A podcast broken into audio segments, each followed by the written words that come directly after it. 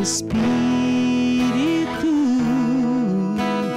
encha minha vida, enche-me com teu poder, pois de ti eu quero ser. Espírito,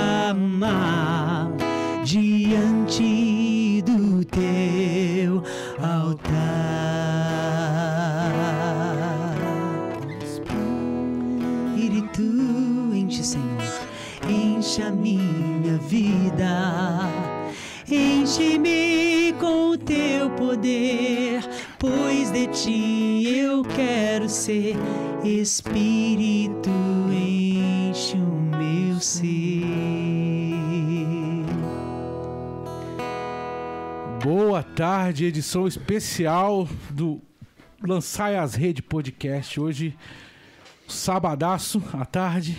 Agradecer todo mundo que já está aí esperando, pessoal que já vai entrando. Dá tempo de você já mandar esse link aí para os seus contatos, nas suas redes sociais, acordar quem está dormindo depois do almoço, chamar o pessoal para vir aqui. A gente vai rezar um pouco, bater um papo. O tema é polêmico, porém libertador, é desconfortável para alguns, mas é uma ferida que precisa ser tocada. Então a gente sabe que é, Deus vai, vai passar à frente, vai mostrar o que tem que ser falado, e a mensagem vai ser lançada e você vai acolher no seu coração. Então, desde já, dá o like, que é fundamental para a gente começar a ganhar relevância, e comentar no chat, manda sua pergunta, sua sugestão, até sua indignação você pode mandar. Você fique É à vontade, que aqui a casa é sua também, beleza? Então fique à vontade. Desde já agradeço todo mundo. Agradeço hoje é, o Omar, lógico, né, que veio de Porto Seguro hoje na correria. Demoramos porque tivemos uns percalços aí para resolver, mas está resolvido. Tivemos que ir lá no rodoviário resolver, mas graças a Deus está resolvido. E hoje com a participação do Jonas, um grande amigo, toca aí, irmão. Obrigado pela disposição também de estar aqui mais esse programa. Então fique à vontade, eh, seja bem-vindo ao Lançar as Rede Podcast. Você que está chegando a primeira vez, já vai deixando o, o seu.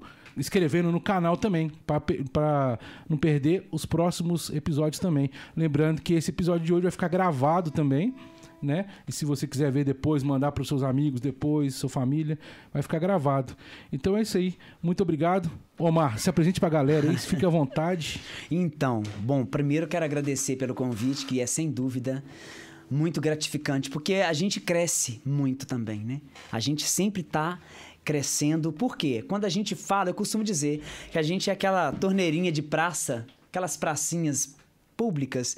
Aí quando você abre, a primeira primeira água sai barrosa, né? Sai suja, mas aí depois a primeira a receber é a gente que tá aqui falando. Então quero agradecer por essa oportunidade de ser essa torneira que se abrirá com a água viva do Espírito Santo, que já também está aberta aí nos corações de vocês que já estão aqui há muito tempo nesse podcast. Tenho 44 anos, tenho 29 anos de renovação carismática católica, tô no caminho, rumo ao céu, né? Com entre trancos e barrancos a gente vai se modelando no decorrer da nossa caminhada. E estou aqui para servir, seja como for, né? Aquilo que o Senhor nos chama a fazer, a gente está aqui aberto para fazer, para ser feito. Não, então é isso aí. Então, pessoal, como eu falei, ô Jonas, dá um oi pra galera também aí, se apresente. meu nome é Pra quem ainda não te conhece, né? Fa- quem- fa- quem não- tá dando pra ouvir a voz dele aí, ô? Vocês estão me ouvindo aí, pessoal? Tá ligado do Mickey aí? Som, som. Tá, tá, tá, né? Então Tá beleza. Aí, cê- ó, o pessoal que tá aí assistindo também, pode mandar. Você tá abaixo, não tô ouvindo, não sei o que, então tá alto, tá. Pode mandar aí. O meu, ó, som, som. Não, Aí. eu não tá. Tá? Agora saiu aqui. Saiu aqui? Saiu aí? Gente, meu nome é Jonas Silva. Pra quem não me conhece, eu já vim no podcast passado falar sobre pornografia, né? Homosse- é, masculinidade, Masculinidade tóxica. Pra quem tóxica. quer ver, tá lá. Pra quem quer ver, tá lá, né? Tá gravado já. Né? Tenho 27 anos aí e tamo na luta aí, pessoal. É um prazer, vamos falar sobre esse assunto aqui hoje. Muito interessante, né? E tá aquele pau. Aleluia. Isso aí. É, o- um, só para o pessoal entender mais ou menos, o, o porquê, como é que eu achei o, o Omar, né? Como é que eu cheguei no Omar e teve a graça de trazer ele. Ele. Quem tá acompanhando aí as. as quem acompanha o mundo católico, tem visto algumas polêmicas aparecendo. Eu vou falar diretamente ligado ao- aos cantores aí que se assumiram, que é o Gil Monteiro, o, o Bruno Camurati. É, as polêmicas que, que a gente encontra enquanto evangelizadores também. Muitas dúvidas que chegaram para mim, por exemplo, de catequistas que têm dificuldade com, com, com, com os, Com esse assunto, com né? os catecúmenos, né? Que fala? É isso. mesmo? Os catequizando. É, catequizando, desculpa. catequizando. Então, eles estão eles estavam com essas dificuldades, com esse tema, de abordar esse tema, de qual saber como é que é a posição da igreja, de saber que você tem a sua opinião e qual que é a opinião da igreja, saber diferenciar o que, que é, o que, que não é. É, falta clareza, falta discussão aberta do tema. É uma, uma situação que está muito viva na nossa igreja, que é uma realidade que a gente está enfrentando. Então, a gente quer abordar esse tema de uma forma mais leve possível, sem recriminar, sem causar é, guerra, né? A gente quer, muito pelo contrário, trazer unidade, trazer uma, uma posição, uma posição que é da igreja, uma posição de quem tem, vamos colocar aqui para o pessoal entender, quem tem lugar de fala. o Omar tem essa experiência, ele vai abordar tudo isso aqui. Então, eu, quando eu vi essa questão do, do Bruno Camurati, do Gil Monteiro, eu, por um acaso, conheci o Omar na internet. Então eu vi ele lá no Instagram e falei: esse cara é bom. esse cara é bom pra falar. Justamente porque ele sabe falar, porque quem vive na pele algo que eu não vivi. Talvez o Jonas não viveu. E muitas pessoas não viveram, mas ele sabe falar, é porque ele sabe as lutas, sabe as dores. Então é diferente. Aquele negócio, né?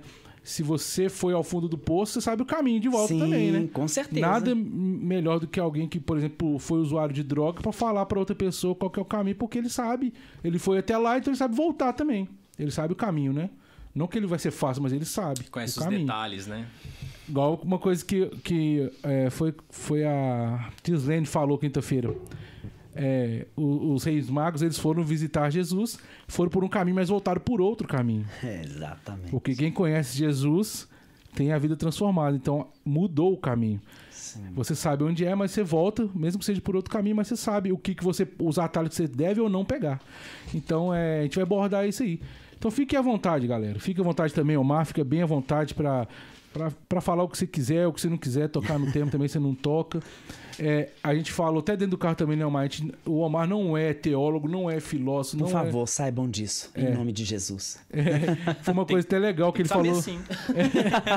Uma coisa que ele falou comigo dentro do carro que eu achei que é, que é o que você falou, que você quiser falar também, né? Que tem que abaixar o nível mesmo, pra você saber que ele é humano. Sim. Eu sou humano, o Jonas é, um- são- são- somos todos humanos aqui. E que se a gente não souber, se ele não souber, nem que a gente busque e depois traga a resposta, isso a gente pode fazer. A dedicação em achar a resposta a gente pode ter sim. Exatamente. E vai ter coisas que realmente não tem uma resposta, né? Que é Exatamente. apenas uma vivência. Então, é, vai ser essa a levada do, do, do- do canal hoje aqui, do, do bate-papo de hoje. Fechou? Fechou. Então, vamos lá. Vamos lá. Bom, é, quando eu estava rezando, Deus colocou muito forte no meu coração que começássemos com Mateus 16, 24. Que foi a palavra que Deus mais trouxe ao meu coração, principalmente nos tempos de hoje, que a gente está vivendo um, um tempo de Senhor dos Senhores, né? Eu sou dono da minha verdade, eu ando do jeito que eu quero, porque eu sou católico, mas eu faço do jeito que eu quero.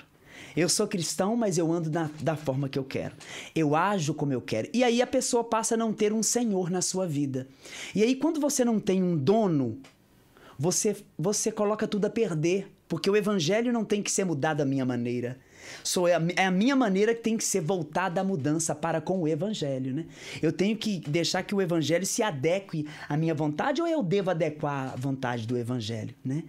Então, quando Jesus diz, né? Em seguida, Jesus disse aos seus discípulos: Aquele que quiser seguir, tome sua- sobre si a sua cruz e siga-me. Porque de que vale o homem ganhar o mundo inteiro e vir a perder a vida eterna? Então, aqui a gente já tem viva e clara certeza de que não era ele que andava com os outros, eram os outros que andavam com ele. Olha, eu sou o caminho, a verdade e a vida. Ei, tu quer me seguir? Então tu vem atrás, porque quem vai na frente sou eu. Aquele que quiser me seguir, tome sobre si a sua cruz e siga-me. Ou seja, não é vocês que. Não sou eu que vou seguir vocês. Não sou eu que vou atrás de vocês. É vocês que vêm atrás de mim. Quem vai na frente sou eu. Eu sou o Senhor dos Senhores. É aquele que abre e ninguém pode fechar. É aquele que fecha e ninguém tem poder para abrir. Ele é o Senhor dos Senhores. Então, quando eu entendo esse evangelho, eu entendo que mesmo eu tendo esse espinho na carne, eu sendo gay, essa é a palavra mais correta para as pessoas entenderem. É. E depois a gente vai é, desossando isso aí para que a gente possa entender o que, que essa palavra gay traz de tão pesado e tão feio. Porque, na verdade, quando eu entendo que eu devo carregar a minha cruz nos ombros, eu entendo também que vai aparecer algum sirineu para me ajudar a carregar até um certo caminho. Porque o próprio Cristo conseguiu a ajuda de alguém. Por que, que eu não vou conseguir? Né? Não dá para carregar sozinho, mas você pode ser meu amigo. Você pode me ajudar a carregar a cruz. Às vezes, quando eu não aguento, fulano, me ajuda a socorrer-me. Então, quando eu entendo que tudo que está nessa terra eu não vou levar, que só minha alma vai subir, não tem porquê eu começar a justificar os meus erros dizendo que o amor é lindo, e que o amor tem várias cores bonitinhas e que vão se encaixando às minhas vontades. Então, assim é mais fácil seguir Jesus. É mais fácil eu criar uma, uma mentalidade. Olha, eu leio o evangelho de uma forma e eu entendo do jeito que eu quiser. Não, a gente vai ler o evangelho dessa forma que está escrita e vai entender da forma que está escrita. Não tem esse negócio de ficar lendo o evangelho e entendendo do jeito que eu quero. Interpretar. A livre interpretação. É... Assim, não, não, existe isso. É, é fora de cogitação. E quando eu digo, quando eu digo para as pessoas que eu sou gay, né? Mas como que você vive isso na igreja, cara? Né? Como a gente vive uma realidade dessa na igreja, né? Vivendo, por exemplo. A igreja tem um documento, Catecismo da Igreja Católica, que é claro e evidente em dizer sobre a homossexualidade. E é importante a gente começar com a igreja falando, com, com, com Jesus falando, com a igreja detonando e jogando caramelo por cima, né?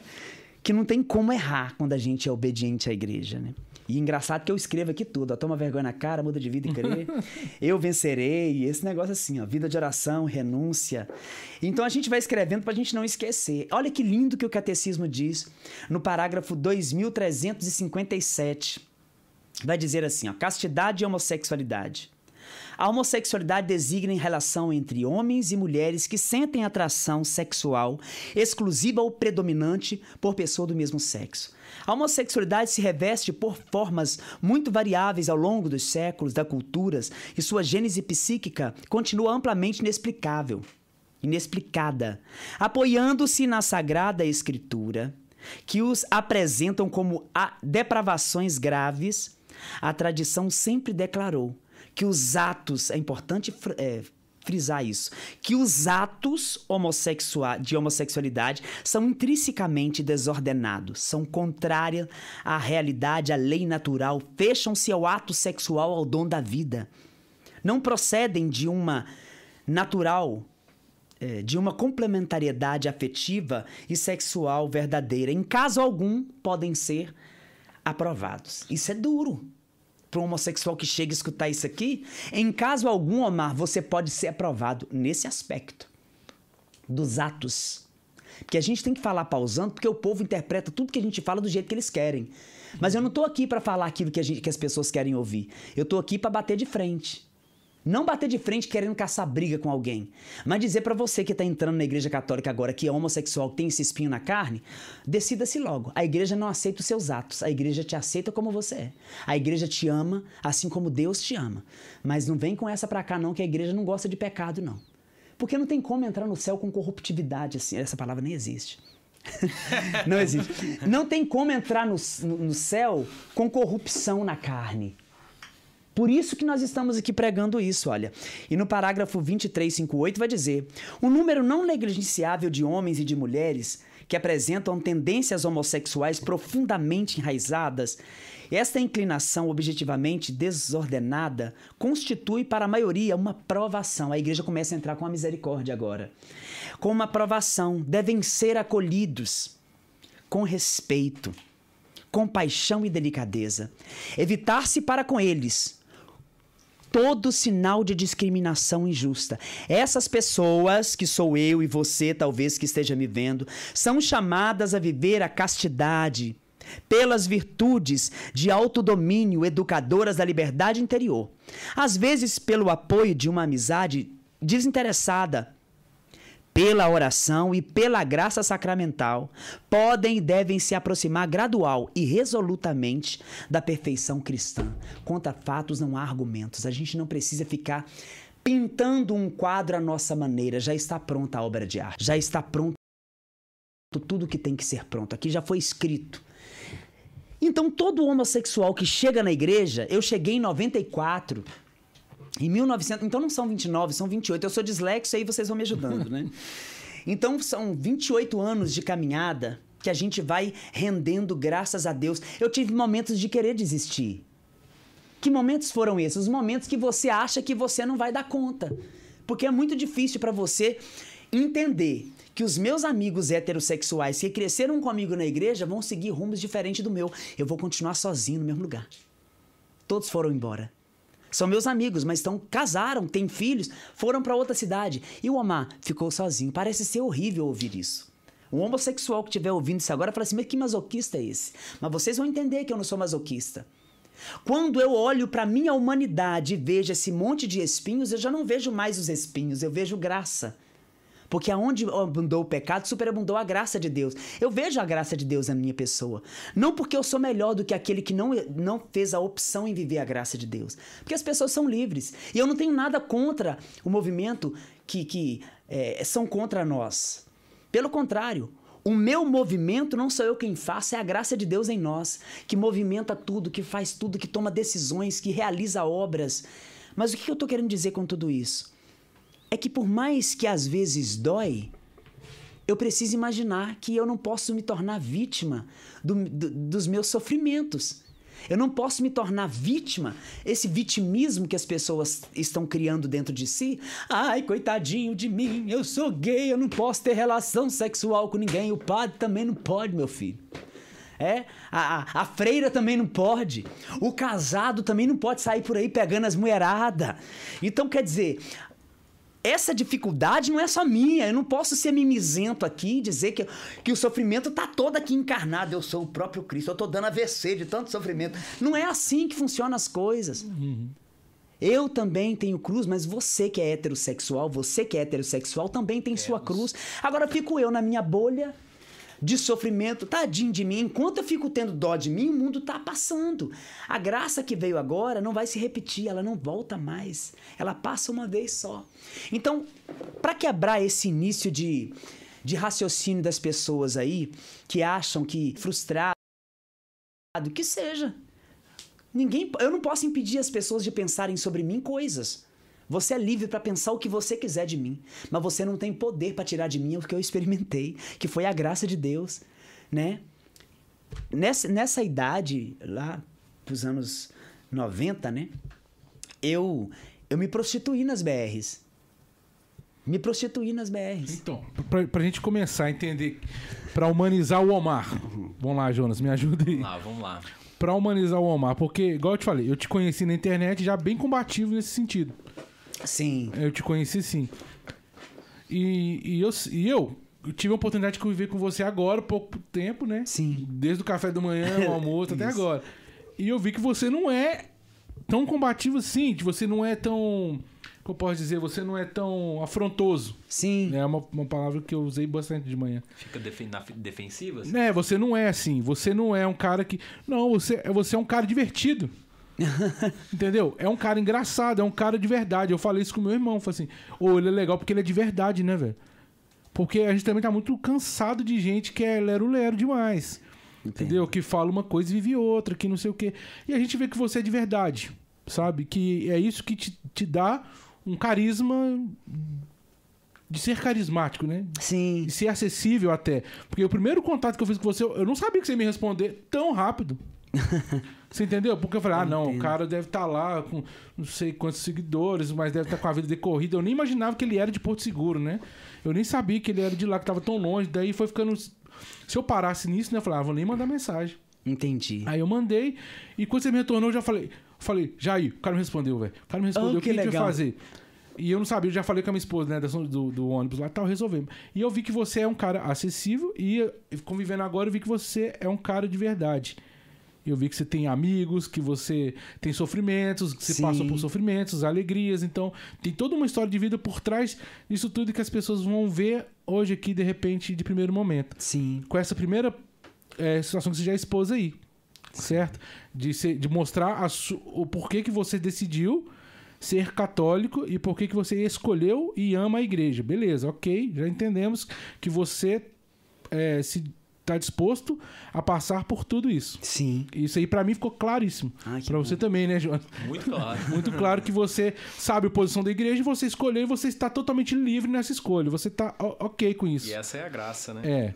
Então, mas agora, pra humanizar o Omar, da onde que vem o Omar? Onde que começa essa história? Agora Você já tava indo pra uma parte da prostituição. Sim. Mas ali, aonde que você teve o, o- a primeira experiência, assim, falou assim, nossa, eu, eu acho que eu gosto de um... De homem. De homem.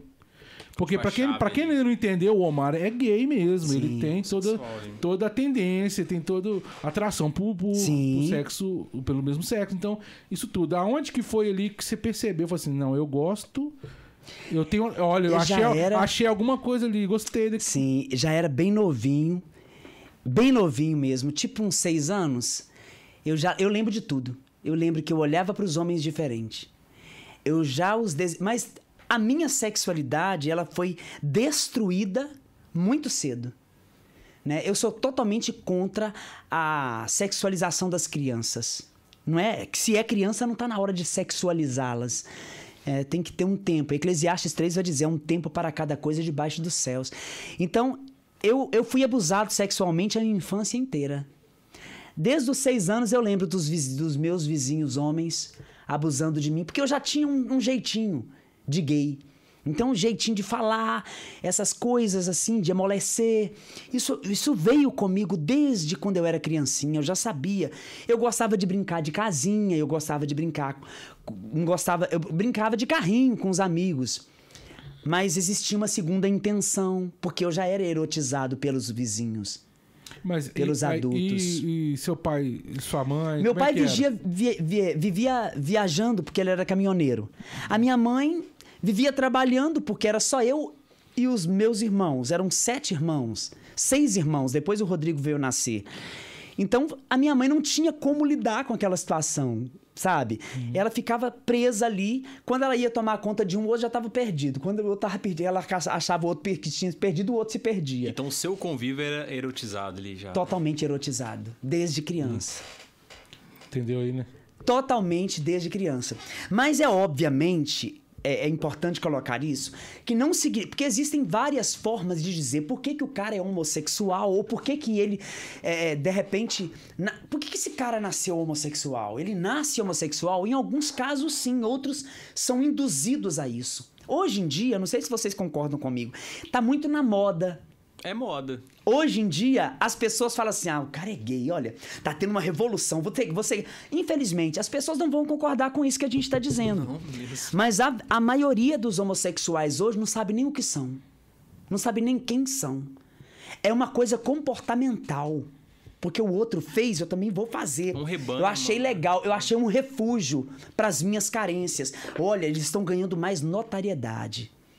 Infelizmente, o ser humano é doente a esse ponto. E aí, rapaz, eu fui erotizado desde criança. Mas antes de ser erotizado, eu gostava.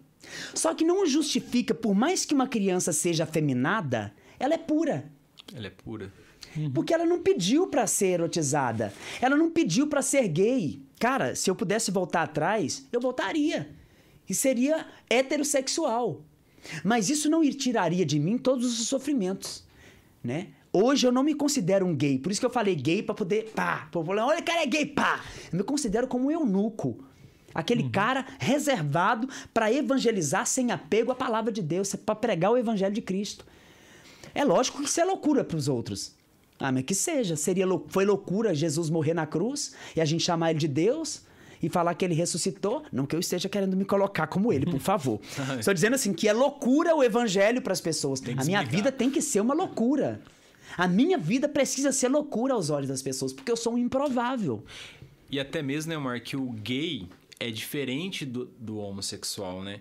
O gay, ele. é- o gay é o que traz a ideologia, né? Sim. É o que traz a ideologia que é levar pra destruir mesmo a tradição católica, Sim. destruir a família. O homossexual é diferente. Ele já carrega aquilo ali desde que ele é pequenininho. Pode, Sim. ó, ó, Se vocês repararem isso, percebam o que o Omar falou. Já veio de cedo.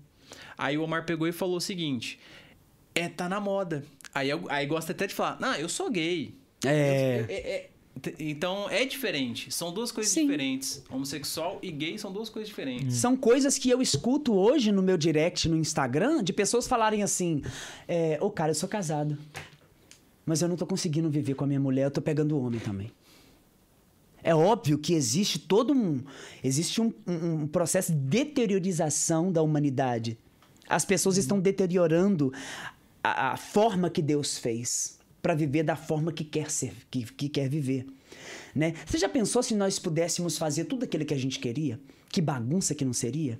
Não existe regra. Existe regra. Dentro da sigla LGBT existe regra. Por que, que eu não vou lá influenciar as regras dele? Então eles não têm o direito de vir aqui falar como que eu devo viver, porque eu sou gay, mas eu sou cristão católico e vivo a castidade. Agora vocês vivem a sua vida pra lá eu vivo a minha pra cá. O que, que vocês têm a ver com a minha vida? Eu não tenho nada a ver com a vida de vocês. Então ninguém tem que se intrometer na minha vida. Eu escolhi viver a castidade. Mas não é também por causa que eu tenho medo do inferno, não, tá? Porque tem muito católico na igreja sendo fiel, porque tem medo de ir pro inferno. Eu tô na igreja porque eu amo Cristo. Eu tô na igreja vivendo a castidade porque eu sou apaixonado pelo evangelho que me foi pregado. Pelo evangelho genuíno. Esse evangelho aqui, ó, sim, sim, não, não. O resto que colocar é bolacha. Não vem com essa, não. Eu fui escolhido, eu fui amado, eu fui selecionado. Deus me colheu no pé. Eu diria assim. Deus me achou no chão. E se me achou no chão, me pegou, me refez. E me experimentou mesmo assim. Deus nos experimenta, sabe? O tempo todo Deus nos experimenta. E se a gente cair, ele pega a gente e aproveita. É aquela manga gostosa que cai do pé, você pega lá, quebrou, pocou esse lado aqui. Mas eu vou lavar e vou pegar o resto, porque tem coisa boa ali. Cheguei a me emocionar aqui com ele falando aqui agora. Deus é massa, né? Deus é muito bom, né? Deus é muito bom. Então, mas dentro disso aí, igual você falou, foi erotizado a minha infância. Isso, você tem que fazer isso sim, porque eu sou dislexo, eu, sou sei, louco. tô ligado. Você tem que me lembrar sempre do que eu tava falando, porque eu não vou lembrar. É porque, mas é porque eu, eu tô querendo, pra deixar bem claro, porque, igual eu te falei, a gente vai humanizar pra saber que você teve suas lutas também, Sim. as suas quedas, as suas, Sim. as suas vitórias também, e tá na luta ainda. Então, você foi erotizado a infância inteira, foi, passou por um abuso, né? Sim. Você falou? Muito grave por pessoa da família, né, que não está entre nós mais. E é óbvio que eu não posso dizer quem é, porque traria uma confusão muito grande para minha família, então eu prefiro não dizer quem é. Mas foi algo muito importante que aconteceu. As pessoas têm medo dessa palavra. Importante significa impactante. Aquilo que teve toda a importância na história, né? Foi quando minha mãe foi trabalhar e eu fiquei em casa. Então aconteceu tudo aquilo, trancaram a casa e eu fiquei sozinho lá com a pessoa. E isso me trouxe. Eu fui estuprado, né? E, e isso foi ruim. Eu me lembro que eu me revoltei aí. Eu me revoltei tanto que eu comecei a usar maconha. Aí eu comecei a achar um negócio branquinho que chamava cocaína. Então eu comecei a me a fazer tudo isso. E para ganhar isso, o que que tinha que fazer? Tinha que ter dinheiro. Então, para que ter dinheiro, né? Como que ter dinheiro? Aí uma prostituta amiga minha falou assim: "Vão lá fazer vida comigo". Então, engraçado que eu nunca podia falar isso. Dia 3 de novembro minha mãe faleceu. Então eu disse no dia que ela faleceu, é mãe, agora eu estou preparado para falar as coisas que a senhora não suportaria escutar. Porque minha mãe não suportaria escutar isso. Ela jamais suportaria escutar que o filho dela estava lá se prostituindo, é, entrando numa carreta hoje. Olha eu chorando aqui, olha. entrando numa carreta hoje, saindo de uma carreta amanhã, pegando um homem casado hoje, pegando um homem casado da manhã. Então minha vida foi assim, ela foi construída num- num- emo- na emoção, porque a sexualidade ela, é- ela mexe com a sua emoção Ela mexe. sabe? E a sua emo... e quando você vicia, eu lembro que eu ficava, eu que eu cheirava pó e eu ficava só na prostituição. Eu queria sexo, eu queria muito sexo. Então, aquilo foi me me prejudicando. Eu fui me tornando escra- escravo daquilo, sabe? E quando a gente, se- quando a gente não se torna, quando a gente já tá na escravidão há muito tempo, como que você vai sair? Né? O que que você vai arrumar? Porque foi aquilo ali, aquele, aquele, aquela invasão de privacidade que aconteceu comigo. Invadiram a minha santidade, invadiram a minha pureza, né? Abusando de mim sexualmente. território santo, né? É por isso que eu tenho pavor de pedófilo. Eu acredito mesmo que tem que Uhum. ter um negócio pra poder cortar o negócio desse fora mesmo, sabe? Nem sei se eu posso falar isso aqui, mas a, a vontade que dá é isso, porque criança é algo muito, muito puro pra alguém invadir a pureza dela e depois colocar a culpa como se fosse uma doença. O cara é doente. Aham, Então, o- esse fato aí acabou trazendo desejo pra você acabar, consequentemente. Na verdade, já existia um desejo quando eu era abusado sexual. Sim. Antes de eu ser abusado sexualmente, eu já olhava pros homens diferente. Eu já gostava da, da, da figura, sabe? Sim. Gostava. Da figura masculina. ali. masculina, os músculos. Eu assisti o He-Man só pra me ver o He-Man sem camisa, gente. Eu era criança. Então, quer dizer, eu já tinha todo um. Padre Alírio Pedrini disse uma coisa muito importante, ele foi, e foi muito importante pra mim sobre a homossexualidade. Ele disse: Eu não vou falar a terceira, porque isso posso, eu posso atrapalhar todo um estudo, porque eu não me lembro muito bem o que ele disse, mas eu lembro das duas coisas que ficaram marcadas. As a homossexualidade. Existem algumas diferenças a traumática. A criança não é homossexual, mas é todas as vezes que ela encontra com o primo dela, aí eles encontram a sexualidade. Um pega no biliozinho do outro, o outro também pega. Então eles ficam excitados. Todas as vezes que eles se encontram, eles vão se tocar e eles vão crescendo, se encontrando e se tocando, crescendo, se encontrando e se tocando. Aí eles vão crescendo e aquilo vai virando um vício. Isso aí é o vicioso, a homossexualidade viciosa. O cara não é homossexual, mas ele, ele é, alicerçou um vício de todas as vezes, tanto para mulher quanto para homem. Encontrou, tocou, gostou, vai fazer isso e vai fazendo, vai fa- e aquilo vai crescendo, vai perdendo o controle daquilo. Então ele se torna um bissexual, porque quando ele encontra com o primo dele, ele gosta. Quando ele encontra com a namorada dele, ele transa com ela. Não transem antes do casamento, ok? Castidade é para todos. Até a gente tem que explicar tudo hoje em dia. Se a gente não falar e e explicar tudo, a gente é lascado. Então, a segunda é a traumática, essa é a viciosa. Toda vez ele encontra, pega ali e vai crescendo, alicerçando esse desejo. Mas não significa que ele seja homossexual, que ele foi só um vício. Que o levou a desejar o sexo, porque foi gostoso quando ele era criança, foi adolescente, foi adulto, cresceu assim. E ele vai fazer com os amigos, ele vai fazer com quem dá liberdade. Então ele pega homem, pega mulher, pode se desenvolver uma bissexualidade. Não estou dizendo que isso é cientificamente comprovado, mas isso nos leva a, a nossa inteligência a pensar assim. E o traumático? A criança vê o pai batendo na mãe, na cara da mãe. Pá! A criança vê, se assusta, eu não quero ser igual meu pai, eu quero ser igual minha mãe, minha mãe é boa. Minha mãe é boazinha. Eu quero ser igual minha mãe. Minha mãe, meu pai grita com ela, ela fica quietinha, tadinha da minha mãe. Eu quero ser igual minha mãe. Entende? O rapazinho cresce desconstruindo a figura que ele deveria ter de um pai, de um pai bom, de um pai que ama, de um pai que dá carinho. Mas agora aquele pai se tornou um vilão. Ele não quer se parecer com aquele vilão. Ele quer ser um cara bacana. Ele quer ser igual a mãe dele. Doce e tá ali boazinha. Você tá entendendo? A gravidade disso e a profundidade ao mesmo tempo. Deus seja louvado pela vida do Padre Alírio Pedrini. Ele já deve estar com uns 89 anos, eu não me lembro.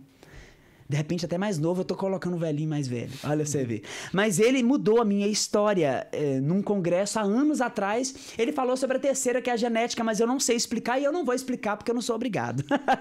eu vou falar um negócio aqui errado e vai dar complicação, não vou falar. Você sabe? Eu sei. A genética é porque eu não lembro. É porque. É, Fala mais perto. É que. É verdade, né? Faz tanto lá. Não, é porque. Que. É que a, a genética é o seguinte, eu não sei do, da visão do padre, Sim. Mas eu sei da visão clínica, né? Do que- Sim. do que, que é estudado. Que maravilha. É, há um estudo na USP de 2008, né? É, vou ter que colocar a data, né? Porque a galera, Pode da, colocar a galera data. da Google aí vai tá mentindo. É, que é o seguinte: nós crescemos com o homem tem o hormônio da É testosterona exatamente isso, eu lembrei, mas pode falar. e a mulher tem progesterona, né? É o, o feminino. O que que acontece? A criança nasce homem, ela nasce homem, só que com uma desregulação é, do, do hormônio masculino. Vou colocar, vou falar masculino e feminino, que a palavra às vezes a pessoa não Sim. consegue identificar. O hormônio masculino abaixo e o feminino um pouquinho mais elevado. Sim. O que acaba acontecendo? Essa criança, ela vai, ela nasce e ela acaba tendo traços mais femininos, voz mais afeminada, é, uma tendência a ser mais carinhosa. E o que, que acaba acontecendo? Aí a gente vai com um traço social. Quando a, a criança ela tem um maior contato com a mãe, e ela é mais difícil desapegar da mãe. E aí pensa, pensa no seguinte, essa criança ela já tem o hormônio feminino mais elevado. Hum, E ela tá com a mãe. Então, gera a questão é, endócrina, que é a questão dos hormônios, e a social, a psicológica, né? E que o que se deve fazer nesses casos? E aí é onde que acaba acontecendo um, um grande problema hoje no Brasil, que normalmente o pai, né, ou a mãe ali, esse moleque não, não, não vira homem, não sei o quê. E aí ele não quer levar a criança num endócrino. E o que acaba acontecendo com essa criança? O hormônio tá maior, o feminino tá maior, ela é homem, ela é masculina. Isso é, isso é ambos, tá, gente? Isso é tanto feminino quanto, Quanto ma- masculino. quanto masculino. E tem que ser levado a um endócrino para regular, fazer a regulação de, de, de hormônios, né? E aí a criança não é levada e aí a criança acaba tendo traços femininos e aí acaba indo para homossexualidade. Só que não é. Ela realmente ela nasceu com um, um- um desvio hormonal sim. né? E era possível ter corrigido aquilo ali. E aí muitas das vezes não é corrigido porque há um preconceito muito grande hoje dentro da- das, das famílias, né? Que, ah, não leva, né? É, é- é chato, né? O pessoal, os mais antigos acham isso chato, né? Sim. Mas só conta. ah, desculpa, pode Pode falar, não, pode falar. Não, porque eu acho que a, a tendência hoje é cada vez menos levar. Porque Porque agora é você tem, que, é, você tem que aceitar, porque a pessoa nasce assim. Entendeu? Né? A pessoa na... Eu ainda tenho, eu confesso que pra mim, no meu entendimento, é difícil entender que alguém nasce assim. tá?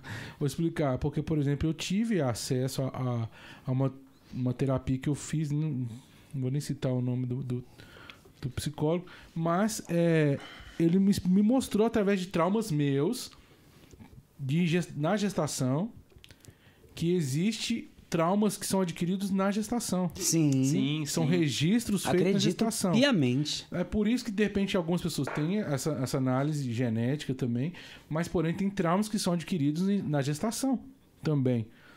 Por exemplo, a- uma mãe que está grávida de um, de um menino, porém ela deseja uma menina. Sim. Sim. E ele já acontece. começa e fica brava quando descobre que é menino. E a Certo? criança ouve tudo, né? Ouve Ela tudo. ouve, eu falo porque eu passei pelo processo de. No meu caso, não foi o caso desse, né? Sim. Mas eram outros traumas Sim. que eu tinha que foi, foi adquirido ali, o registro feito no ventre da minha mãe. E eu. E a- ele mostrou que tem como decodificar os traumas, não só, eu tô falando os que eu tive, foram Sim. decodificados. E ele me mostrou, falou assim, se a pessoa, a a mãe tá grávida de um menino e deseja uma menina ardentemente, o menino já entende e falou assim, opa, ele mostrou até que existe outros registros, né? Não só esse. Falou assim, opa, se eu, se eu, na- se eu quando eu nascer minha mãe descobrir que eu sou menino, acho que ela vai me rejeitar. É uma porque ordem do cérebro dela, É, no caso. é- assim. Sim, sim. É um registro. É um eu registro quero um menino. Então, automaticamente. Ela registrou. Ela tá? registrou. E às vezes ela até mesmo verbalizou. Sim. né? Então a, a criança ah, registrou. Então é, ela tem esse registro e fala assim: então eu tenho que provar pra ela que eu sou menina. O menino lá fala assim: não, eu tenho que, eu tenho que virar menina. Eu tenho que ser menina. Eu, eu tenho experiências que eu- eh, de, de pessoas que eu vi acontecerem isso. A mãe queria muito a menina e nasceu um menino e foi criado como uma menina. Eu conheço também gente Entende? assim. Então, Eu já é, ouvi falar. Aí, ó, pra você ver, ele falou que tem esse tipo de, de registro, né? Que a pessoa pode ter o registro de, de, de, que- de ser é menino e querer ser menina pra agradar a mãe. Ou o pai, se- quem for. E o registro de, de falar assim, eu tenho que provar pra todo mundo que eu sou homem. que eu sou um garanhão, que eu sou pegador. E tem esses registros também de, de homens que não querem se casar, que querem mostrar pra todo mundo, pra Deus e o mundo, que ele é homem, gente. Eu sou homem, viu, gente? O registro que ele teve no ventre foi: Não, não, não sou menina, não, eu sou homem, eu tenho que te mostrar que eu sou homem. Sim. Então tem esses registros, né? É uma resposta que ele inconscientemente dá. Então, é, tem todos. eu tô- a gente jogou aqui na mesa os Sim, contextos, né? sim. O seu na prática. E também tem outra coisa também, que eu acho que, não sei, no seu caso, parece que talvez nem teve tanta interferência. Mas viver num universo meio feminino também. Né? De não, igual o seu pai, que você falou que viajava muito. É, de repente, não ter um- um- uma referência masculina tão próxima pra- pra pra você. Referência mesmo, né? às vezes não é nem pra conversar, só pra ver, né? Sim. O jeito de homem, uma voz grossa, sabe? Pois é. Você teve Eu esse... tive, mas da parte dos irmãos. Uhum. Porque eles não são gays. Quantos irmãos homens são?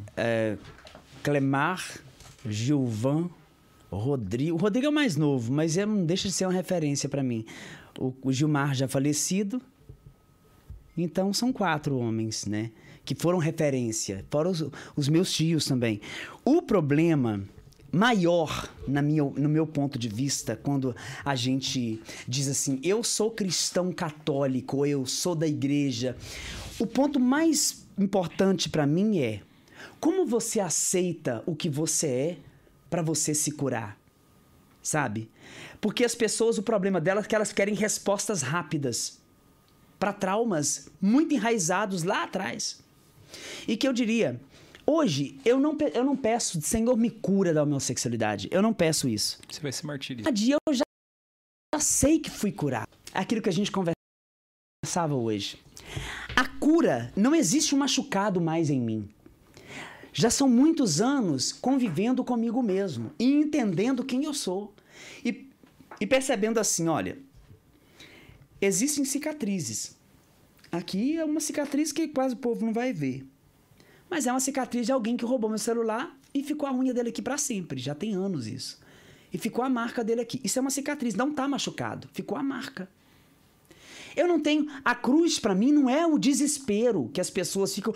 Ah, mas é um absurdo viver a castidade, como aqueles comentários que a gente viu nas- n- da divulgação. Ah, mas a igreja aceita o gay até que ele viu mesmo, se não ficou. Ainda bem que você sabe, meu amigo, que é isso mesmo, a verdade. A igreja não aceita os seus lixos, a igreja te aceita limpo.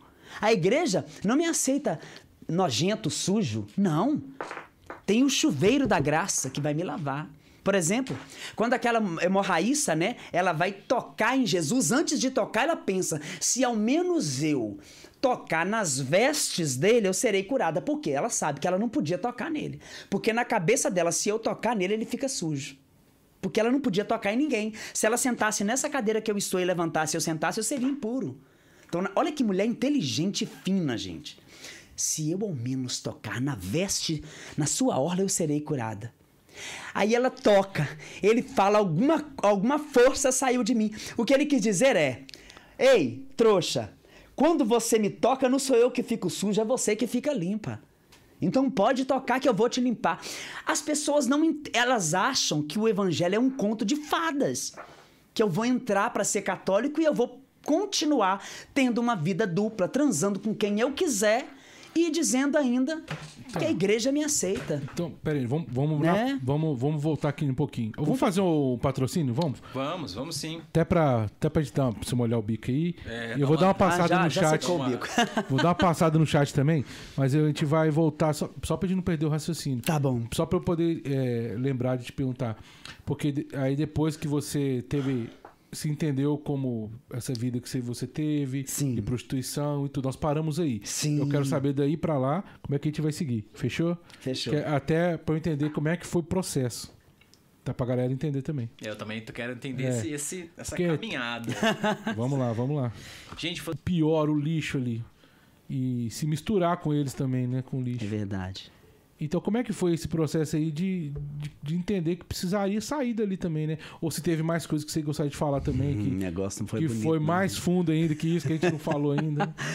Então, o problema da prostituição é que você não fica só nela, sabe? Você fica nela ali, mas aí você vai conhecendo pessoas que vão te apresentando outras coisas, outras. Rapaz, eu fiz muita loucura nessa vida, né? A- a- na verdade, a, a última coisa de prostituição que eu me lembro foi eu saindo de uma carreta e olhando para um tem um negócio no meio, esqueci, que fica lá um vidrinho, um, Retrovisor? isso. É a retrovisor que fica assim no meio. E tinha uma foto de uma família pendurada, que era o rapaz, a esposa e os dois filhos. Aquilo ali me marcou muito. Foi a última vez que eu entrei dentro de uma carreta, foi quando eu olhei aquilo e falei assim: Nossa, que coisa estranha, né? Eu tô aqui, a mulher dele tá lá na casa dele esperando com os filhos. Olha o que eu pensei na hora. E eu- já conhecia de ouvir falar Jesus. Minha família toda é da Assembleia de Deus, né? Então eu conhecia Jesus. Eu só não suportava a igreja católica mesmo. Mesmo no mundão, eu tinha pavor da igreja. Pavor de nossa. O Papa João Paulo II, para mim, ele era a, bespa, a bes- besta do Apocalipse. Ai, meu Deus, quanta falta de conhecimento, né?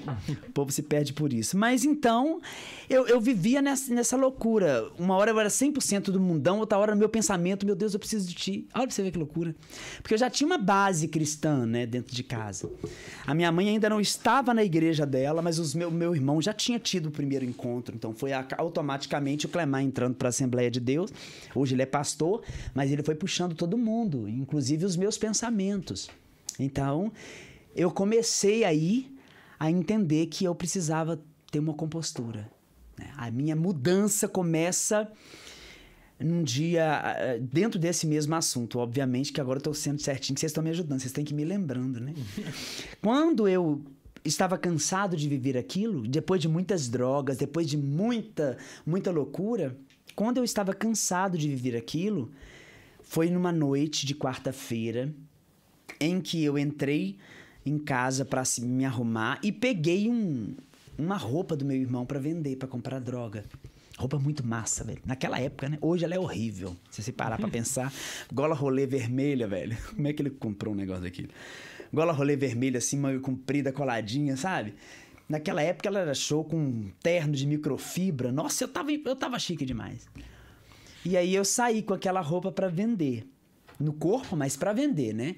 Quando eu cheguei, quando eu cheguei lá eh, na, na igreja, aliás, tava indo, eu estava correndo dele porque ele já tinha descoberto que eu estava com a roupa dele, né? Então ali o que que acontece? Eu comecei a correr. A correr muito, porque ele já estava no meu pé, ele já estava correndo atrás de mim. E aonde eu escondia, ele me achava. E eu conseguia me escapar dele e corria de novo. Aí até que eu encontrei eu tava ouvindo um barulho. Eis que faço nova todas as coisas. Você lembra dessa música? E faço nova todas as coisas. Eu falei assim: opa, o que, que é isso? Baixou a Assembleia de Deus na Igreja Católica agora? O que, que é isso? Que música é essa? Entrei lá dentro, tava chovendo, meu cabelo era grande. Eu entrei, era a porta lateral, eu entrei lá e chegou uma senhora chamada Nininha, né? É menino ou menina? Ai, eu fiquei com tanta raiva dela. É menino ou menina? Eu, é menino. Ai, que, que horror, né? É menino. Aí ela olhou para um cara, pro Marcelo, falou: Marcelo, vai lá na sua casa, meu filho. Pega, tava todo molhado, pega a roupa limpa, seca. E pega um chinelo também, porque ele tá com tênis molhado. Pega uma toalha para ele se secar. Quem que você lembra, né? Do filho pródigo, cara. Abrigou você, né, cara? Me abrigou ali. E aí, Marcelo chegou com aquela roupa. Eu nunca vou esquecer daquela roupa da renovação carismática, que tava começando. Tinha renovação carismática, renovação carismática, renovação carismática católica, um monte de ditades. Eu Não sei se vocês lembram dessa camisa, estourou no Brasil essas camisas. Tá- Tinha escrito assim: renovação carismática católica de azul. E a camisa era azul e ela era amarela. Bicho, foi a camisa mais linda do mundo. E aí, naquele dia eu fui acolhido. Eu falei assim: nossa, que povo esquisito. Aí, rapaz, eu tava quase virando católico. Quando de repente o Elbert, que foi o meu grande formador, ele passa em frente ao Santíssimo Sacramento e se prostra. Fala assim: ih, olha lá, ó. Tá adorando o, o bezerro de ouro. O que, que tinha ali naquele sacrário? A imagem de um cordeiro. O sacrário era dourado. Então, para quem não conhecia nada na Igreja Católica, você pensava, lá idolatria lá, ó. Ai, eu fiquei com muita raiva, tava indo tudo tão bem, agora vem esse cara adorar o bezerro de ouro, que coisa insuportável. Aí eu fiquei muito chateado. Você quer saber de uma coisa? Eu vou embora, vou pra minha igreja, que amanhã é quinta-feira, amanhã é dia do culto da vitória. Ó, vou no culto da vitória, vou aceitar Jesus e vou cortar meu cabelo e vou virar homem. Fui, fui embora. Feliz da vida. Mas eu só esqueci de um detalhe: que antes de tudo isso, eu tinha passado, uma noite antes de eu roubar a roupa do meu irmão, passado numa loja protestante e comprado um CD. Um CD chamado Mais que os Pássaros. Numa loja protestante. Porque eu só ouvia música protestante, eu não ouvia música católica, Mas não conhecia. o que, que te levou a comprar um CD? Isso, isso que eu ia perguntar. Ah, me também. deu vontade de ouvir música. Aí eu passei, ah, vou comprar um CD aqui. Mas já teve ali então uma, uma centelhinha. Você gostava de ouvir? Eu gostava de ouvir músicas evangélicas. Hum. Então eu falei assim, vou passar ali e vou comprar um CD evangélico pra mim. Vocês não estão acreditando o que, é que eu vou contar daqui a pouco. Leva aí o CD pra casa, tive essa experiência na igreja católica, fui pra igreja protestante. Chego lá louvando, louvando, o pastor começou a falar um monte de coisa sobre Maria e eu não concordei com aquilo, levantei e fui embora. No meio do caminho, indo pra casa, porque falei assim, não, mas a igreja católica é tão legal, por que, que ele foi adorar aquele bezerro, né? Ó pra você ver que loucura, velho. Mas aquilo tava me incomodando. Aí eu, no meio do caminho, pensei assim: se tua mãe é a minha mãe, tu vai, eu te desafio a mandar ela me visitar. Eu falei isso com Jesus em pensamento. Se a tua mãe é a minha, eu te desafio pedir para que ela venha me visitar. E fui embora no meio do caminho. Chego em casa, quando eu tô tirando o sapato, eu não conseguia mais fazer isso. Fiquei duro com isso, com essa mesa de ferro. Fiquei duro, cara. E naquele momento, dentro do meu quarto, eu tive uma visão de uma mulher morena, dos olhos castanhos, cor de folha seca, que não tem nenhuma folha seca, mas tá tudo bem. Cor de folha seca. E ela falava assim: há quanto tempo eu esperei por este momento? Mas só hoje você pediu permissão pro meu filho para eu entrar na sua vida. Busque meu filho na Eucaristia. Mas eu não sabia o que era Eucaristia. Ninguém nunca tinha me dito o que era Eucaristia. Mas naquele momento era como se viesse um. um- é como se eu estivesse recebendo uma catequese. Será que a Eucaristia é aquele negócio que os católicos comem? Na igreja? Olha, você Na hora que estão falou na uma fila? palavra que você não conhecia a palavra, né? Será que eu quero. Será que é aquele negócio que os católicos andam pra comer? Aí eu lembrei, principalmente da Net, que hoje ela mora nos Estados Unidos. Há muitos anos eu não a vejo. E a Net sempre passava na porta da minha casa com a Bíblia debaixo do braço e um cordão cheio de bolinha, que é o terço. Eu lá sabia que era, terço, rapaz. Falei assim, vou lá na casa daquela mulher das pelotas. Ela deve me explicar o que é. Cheguei lá, bati a Net. E ela já me conhecia. Falei assim, Net, o que, que é isso aqui, né? O que, que negócio é esse daqui? É, que Nossa Senhora foi... A, a mãe de, de Maria, mãe de Jesus e sua, foi lá em casa hoje. Eu quero saber mais sobre ela. Rapaz, espera aí só um pouquinho, Juninho. Não era Omar, não, era Juninho. O homem velho chamava Juninho. Pera aí, Juninho, que eu vou ali buscar um negócio pra você. Ela chegou com a caixa de papelão com mais de 250 fitas, o Padre Léo. Não. Eu lá sabia quem era Padre Léo, não sabia que existia canção nova. Peguei aquelas fitas, levei pra casa, aquelas fitas que você enfia a caneta bic e rodava assim. Levei lá pra casa. E comecei a escutar no Walkman. Ninguém sabe o que é Walkman, só eu. Walkman é aquele negócio amarelo, horroroso, que a gente prendia aqui e ficava aqui trenzão e gastava dinheiro com pilha, que era uma beleza. E eu comecei a escutar a pregação daquele homem. Ai, meu Deus do céu. E aí eu fui descobrir quem que era a mãe de Jesus. Aí eu me descobri que o meu irmão sempre falou em aceitar Jesus como Salvador. E eu pensava assim na minha cabeça. Aí o Emerson até que me falou, um amigo meu de Patinga, que disse assim, olha, Omar, é, os evangélicos falam muito de aceitar Jesus como Senhor e Salvador. Será que eles não entenderam que a mãe de Jesus foi a primeira que aceitou? Porque eles falam que eu fui salvo porque eu aceitei Jesus como Salvador. Se você, que é um mero pecador, diz que foi salvo porque levantou a mão numa igreja e disse que eu aceito Jesus como Salvador, quiçá a mãe de Jesus. Que o aceitou não somente em palavras, mas em todas as formas. Ele encarnou no ventre dela através do Espírito Santo. Então, se essa mulher não recebeu a salvação, eu quero perguntar para meus irmãos protestantes o que que é receber a salvação para vocês. Não tem outra explicação. Nem, nem nunca tinha feito essa colocação como fiz agora. Mas eu queria saber deles como é que é ser salvo. É só dizer eu aceito Jesus como Salvador e ser fiel a Ele na igreja? Ou dizer eu aceito Jesus como Salvador e perco a minha infância? E perco a minha adolescência? E perco o meu casamento prometido com José? E perco a minha liberdade para ganhar algo doloroso, porque é algo que não vai se repetir nunca mais, né? É esse momento é um momento vertical, não horizontal.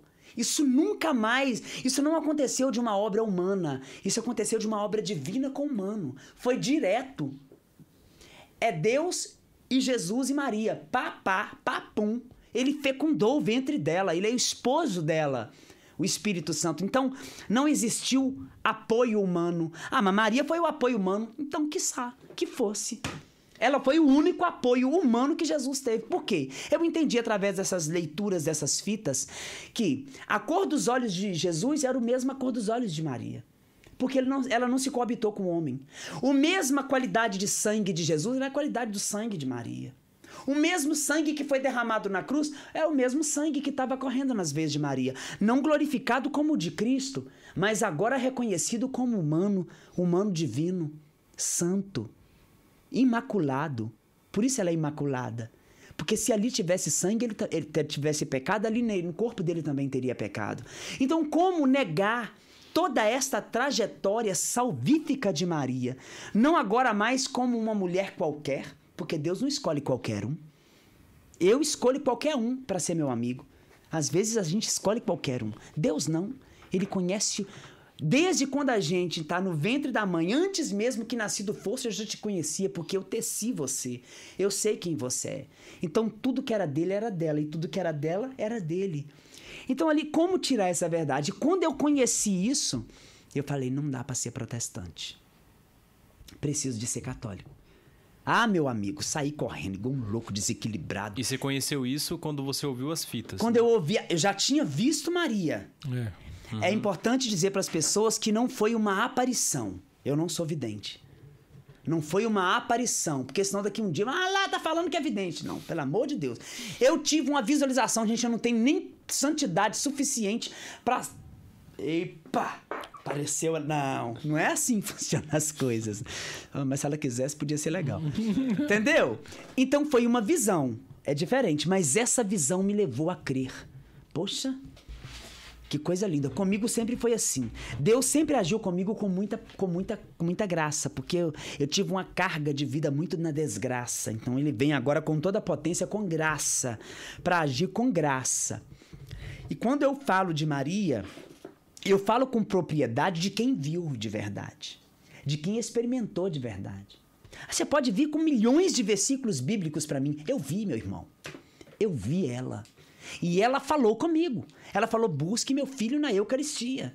Então eu fiz um encontro pessoal com a mãe e a mãe me apresentou o filho. Né? Não tem coisa mais graciosa do que a mãe preparar o caminho para o filho. Mas ne- nesse momento você ainda estava na, na, na mesma na vida. Tava todo danado da vida. Vapor ali. Tava a vapor, mas só que o que, que acontece? Nesse momento que eu encontro Maria, que eu, que eu sinto algo que eu nunca senti, eu disse: não dá mais pra viver do jeito que eu tô vivendo. Ah, então você parou ali. Sim.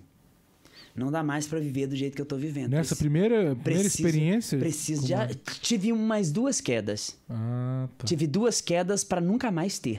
Porque aí eu vou chegar nelas daqui a pouco, mas foi tão forte, foi tão, o negócio foi tão espetacular que eu eu não conseguia mais viver de normal. Porque no dia da visão eu já saí orando em línguas. Haramassuri canto récia. Comecei a cantar em línguas, saí louco ali e fui batizado no Espírito Santo, né? E eu não era batizado nas águas. Né? Houve até um.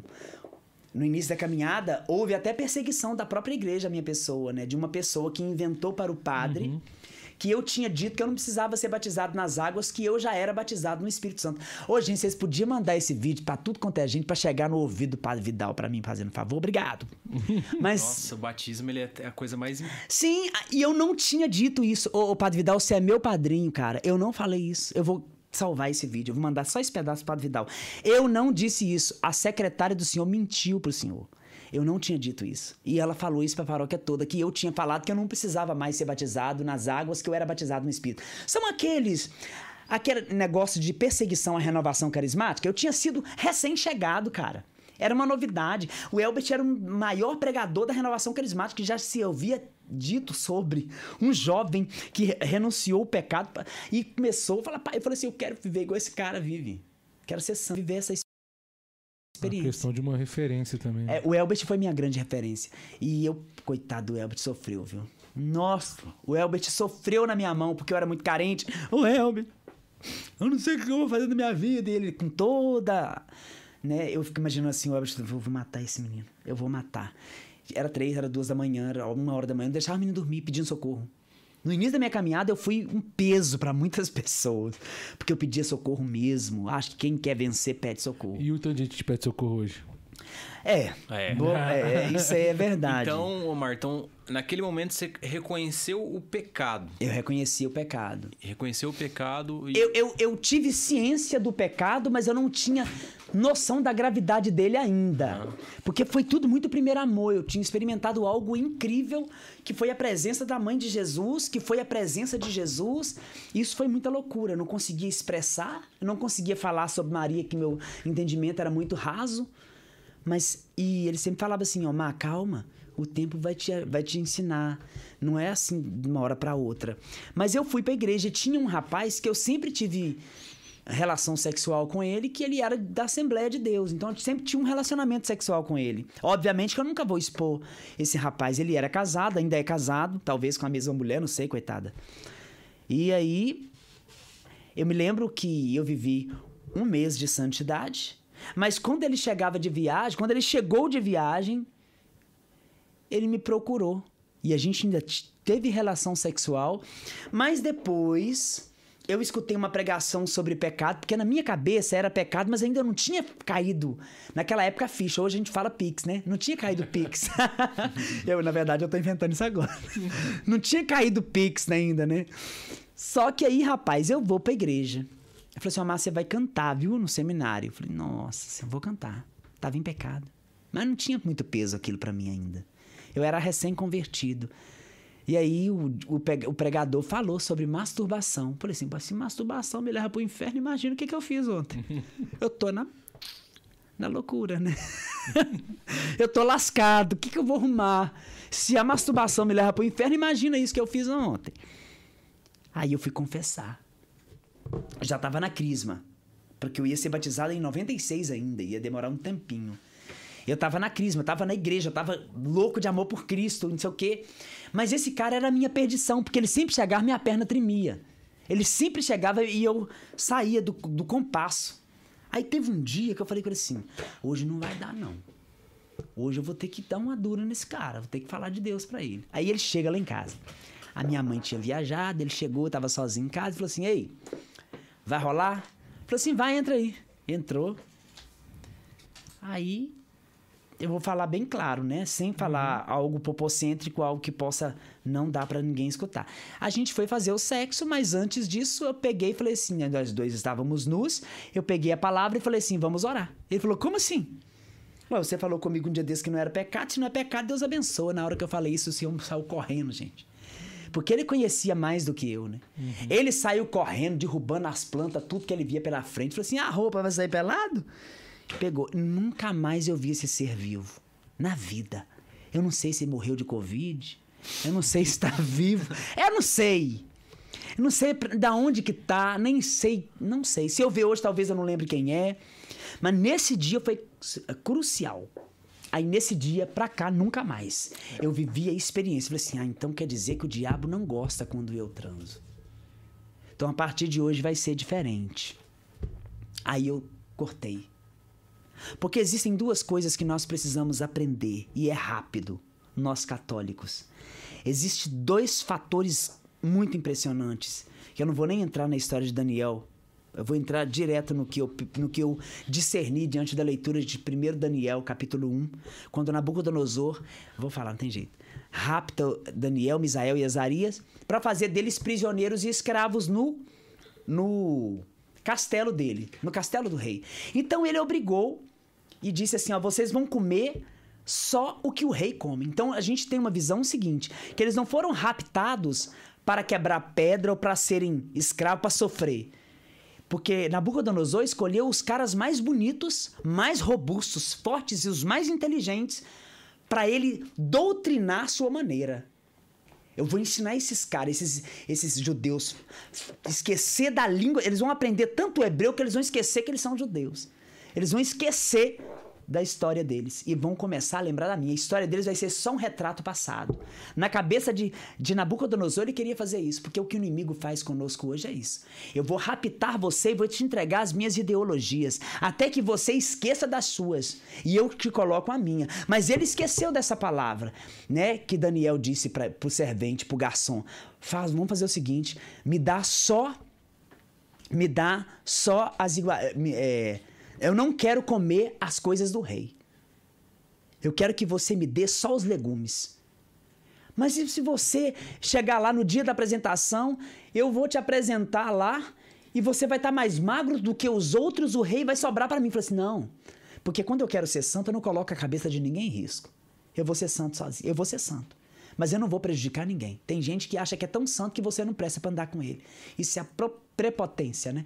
Mas ele falou pro garçom: não, Vamos fazer uma coisa, nós vamos fazer de um jeito que não vai pegar mal para você. Se esses 10 dias eu me apresentar para os reis, me apresentar para você e tiver mais mago do que os outros que foram raptados junto comigo, eu volto a fazer o que você quer. Então ele volta e ele está mais gordo do que os demais. Por quê? Porque Daniel não podia comer a comida dos hebreus, porque ele não sabia como ela era preparada, que contaminação que ela tinha. Então ele decidiu cortar o que é cortar na cabeça de alguns católicos que eles não entenderam ainda? Existem alguns católicos que fazem dieta. O que é dieta? Eu vou comer de tudo moderadamente. Eu posso fazer de tudo moderadamente. Eu posso pecar, eu posso tomar todas, eu posso moderadamente, eu posso continuar sendo católico e fazer tudo moderadamente. Só que eu vim aqui hoje para contradizer essa, essa mentira. Né? Nós católicos precisamos fazer, é, ao contrário da dieta, a gente precisa fazer o regime. O que, que é o regime? É cortar tudo. Eu não posso, porque se ensinam, se ensinam, não. Eu não sou um católico que vive um pedacinho aqui, um pedacinho aqui. Chega desse ostracismo. A igreja, a igreja contemporânea, ela quer ouvir isso de nós. Né? Ah, eu vou viver do jeito que eu quero. O importante é ser feliz, do jeito que o diabo adora. Né? Quando a gente traz essa realidade, para mim, a realidade que experimentei Jesus. Né?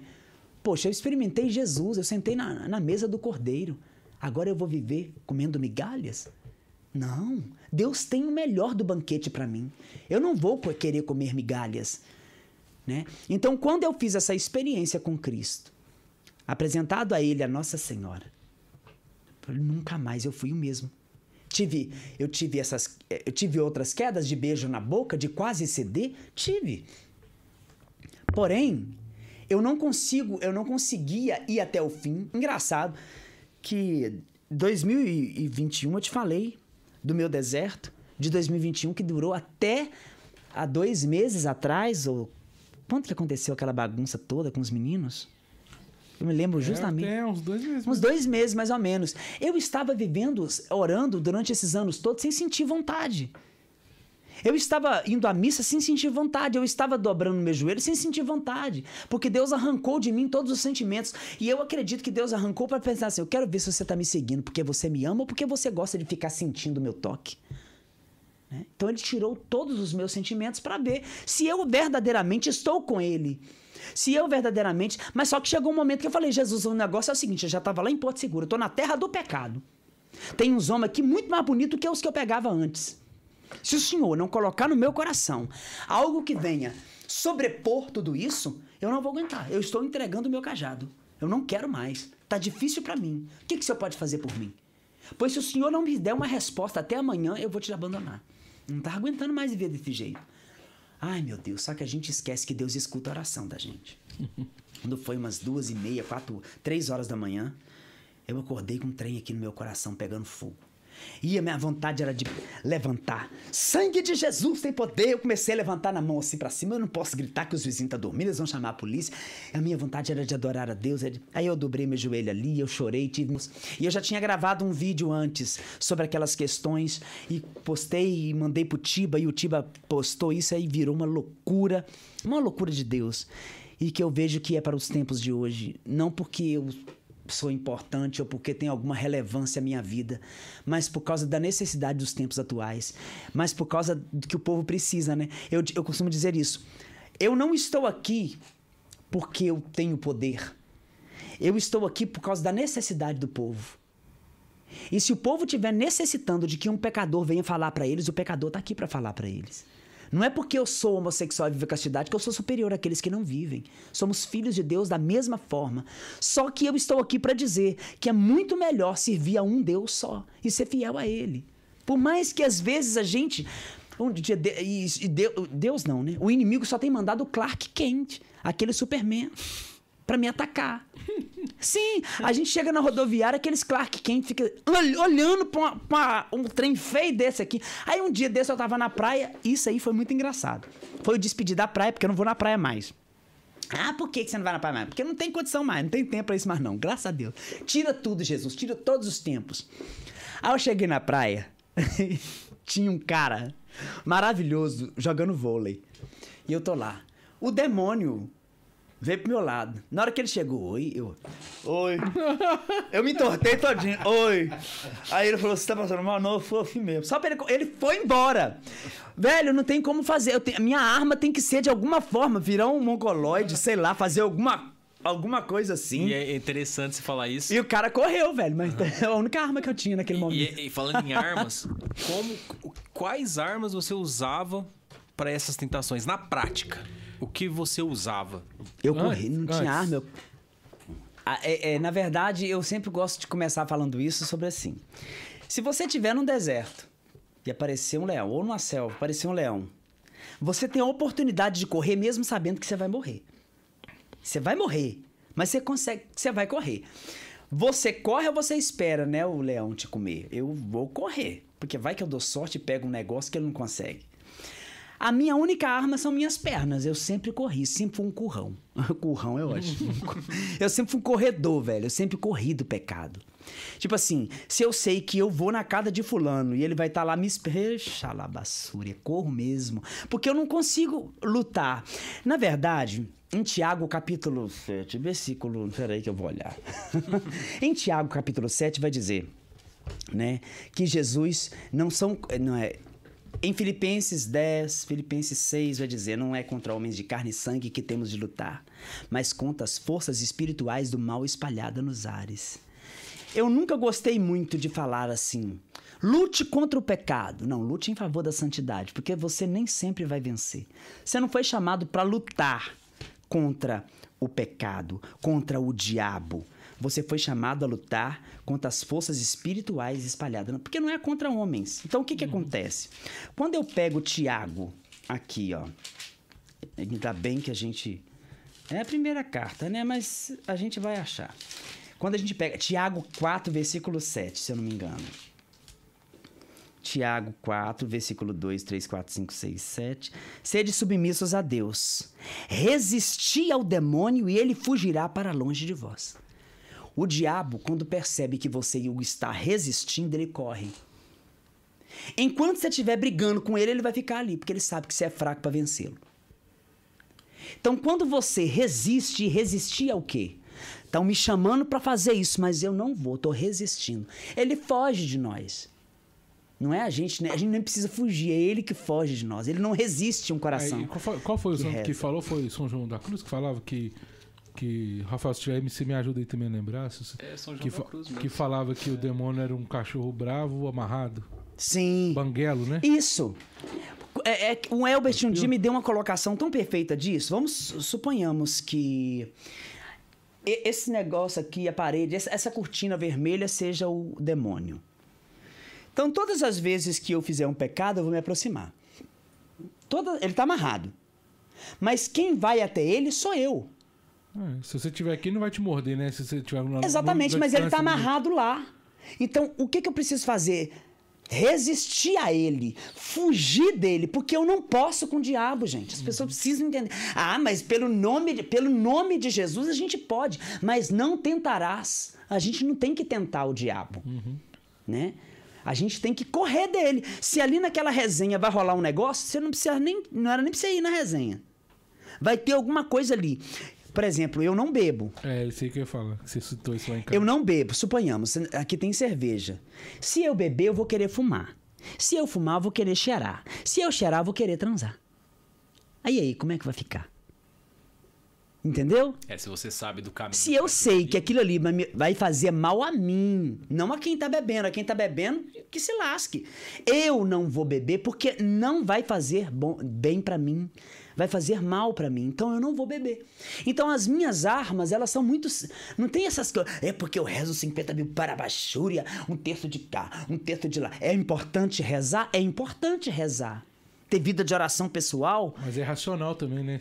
a gente precisa ter, ter inteligência. Poxa, se ali não é o meu lugar, o que, que eu vou caçar lá? Eu sou gay, velho. Agora eu vou numa festa gay? Ué, vou beijar em todo mundo. Ou se eu não beijar, mesmo que eu não vá lá pecar, as pessoas. O que, que eu vou caçar lá? A pessoa fala assim: "Mas esse cara fala que vive a castidade. O que, que ele tá caçando nesse andro de perdição? Não me cabe ser como o povo do mundo. Ah, você é melhor? Desculpa dizer, mas quem é cristão se torna superior, sim. Porque está um passo a mais da graça de Deus. Em Sabedorias, no capítulo 3, vai dizer: a misericórdia de Deus alcança aqueles que, que estão na minha presença, aqueles que se submetem à minha presença. Então, a misericórdia de Deus. Ah, porque, coitadinho, morreu um fanqueiro aí que só falava palavrão. Falava só baixaria. Aí colocaram uma asa nele depois que ele morreu, uma asa de anjo. Ai, que Deus o tem. Que Deus o tem o quê, rapaz? Mas eu também não sou. Não, quem sou eu para julgar, para falar que ele foi pro inferno? Mas eu não posso santificar aquele que correu da santidade. A vida inteira. Com músicas eróticas, com pornografias e drogas. Eu vou santificar agora quem não merece? Tá errado. Então, eu corro do pecado agora e sou livre amanhã. Sou livre. Entendeu? Eu corro agora para obter força para suportar. E quando você tá no mesmo ambiente daquela pessoa e não, não tem como você correr, o que, que você faz naquela situação ali? Aí eu não vou. Aí eu não vou. é, colocar um ponto feliz naquilo, né? Eu preciso demonstrar que eu não estou feliz ali. Eu preciso demonstrar. Se eu não tenho como fugir, eu tenho como reagir. Qual que seria a minha reação? Ô fulano, vem pra cá. Não, eu não quero. Você quer ir embora? Quero ir embora. Aí você não pode ir embora. Você tá trabalhando, vamos supor. Aí você tem que, você tem que ver que você veio. Né? Quem é que te seduziu? Ao ponto de. Tem tantos anos que eu não faço isso. Por que, que eu vou cair agora? Né? Por que, que eu vou me entregar agora? Jogar tudo fora. Vou tudo jogar tudo. agora. Tudo aqui. Cara, e não foi pouca coisa que foi investido. Sabe? Foi desequilíbrio. Foi várias vezes que eu errei com pessoas, que eu julguei pessoas, que eu entrei na frente e fiz coisa errada. Sabe? Que eu julguei as pessoas. Não, peraí. Eu não posso, eu não posso jogar tudo fora agora. Eu cheguei até aqui. Então eu não quero, eu não quero nadar, nadar, nadar e morrer na, como diz esse ditado é velho, morrer na praia, né? Existe algo que eu experimentei que ninguém me deu. Eu já passei um réveillon em alto mar, em um lugar que custou muito caro, com um, ca- um dos caras mais ricos de Valadares. Meu Deus, o que, que eu tô falando? Ixi. Na época, né, a gente tava tendo um rolê e, e naquela época, quem tem iate hoje, você já foi num iate? É um trem de louco. E eu vi lá na praia de Copacabana, só que eu tava lá em alto mar vendo os fogos. Olha que coisa riqueza, com isso que maravilhoso, na mão, com o melhor pó. Então, quando você para e pensa assim, poxa vida, olha tudo que eu já vivi. Mas nada daquilo ali me trouxe o que Jesus me trouxe, né? Jesus me tirou de- do opróbrio, Jesus me tirou da treva e, me, e me, me trouxe a vida. Agora eu vou jogar tudo fora por causa do capeta? Ah, pelo amor É, de eu, Deus. eu acredito, é igual o que você falou, né? Da, da- você era escravo de uma situação e foi liberto, né? Tipo, eu tô aqui, mas eu não sou daqui. Eu sou estrangeiro nessa terra. Eu, eu fico imaginando, né? O que Daniel deve ter falado para Nabucodonosor. Ei, eu tô aqui, mas não sou daqui. Eu sei do lugar de onde eu vim. E se tiver que cortar para eu chegar no céu, eu vou parar de cachaça. Eu, eu, eu, eu vou cortar a cachaça, eu vou cortar o sexo, eu vou cortar.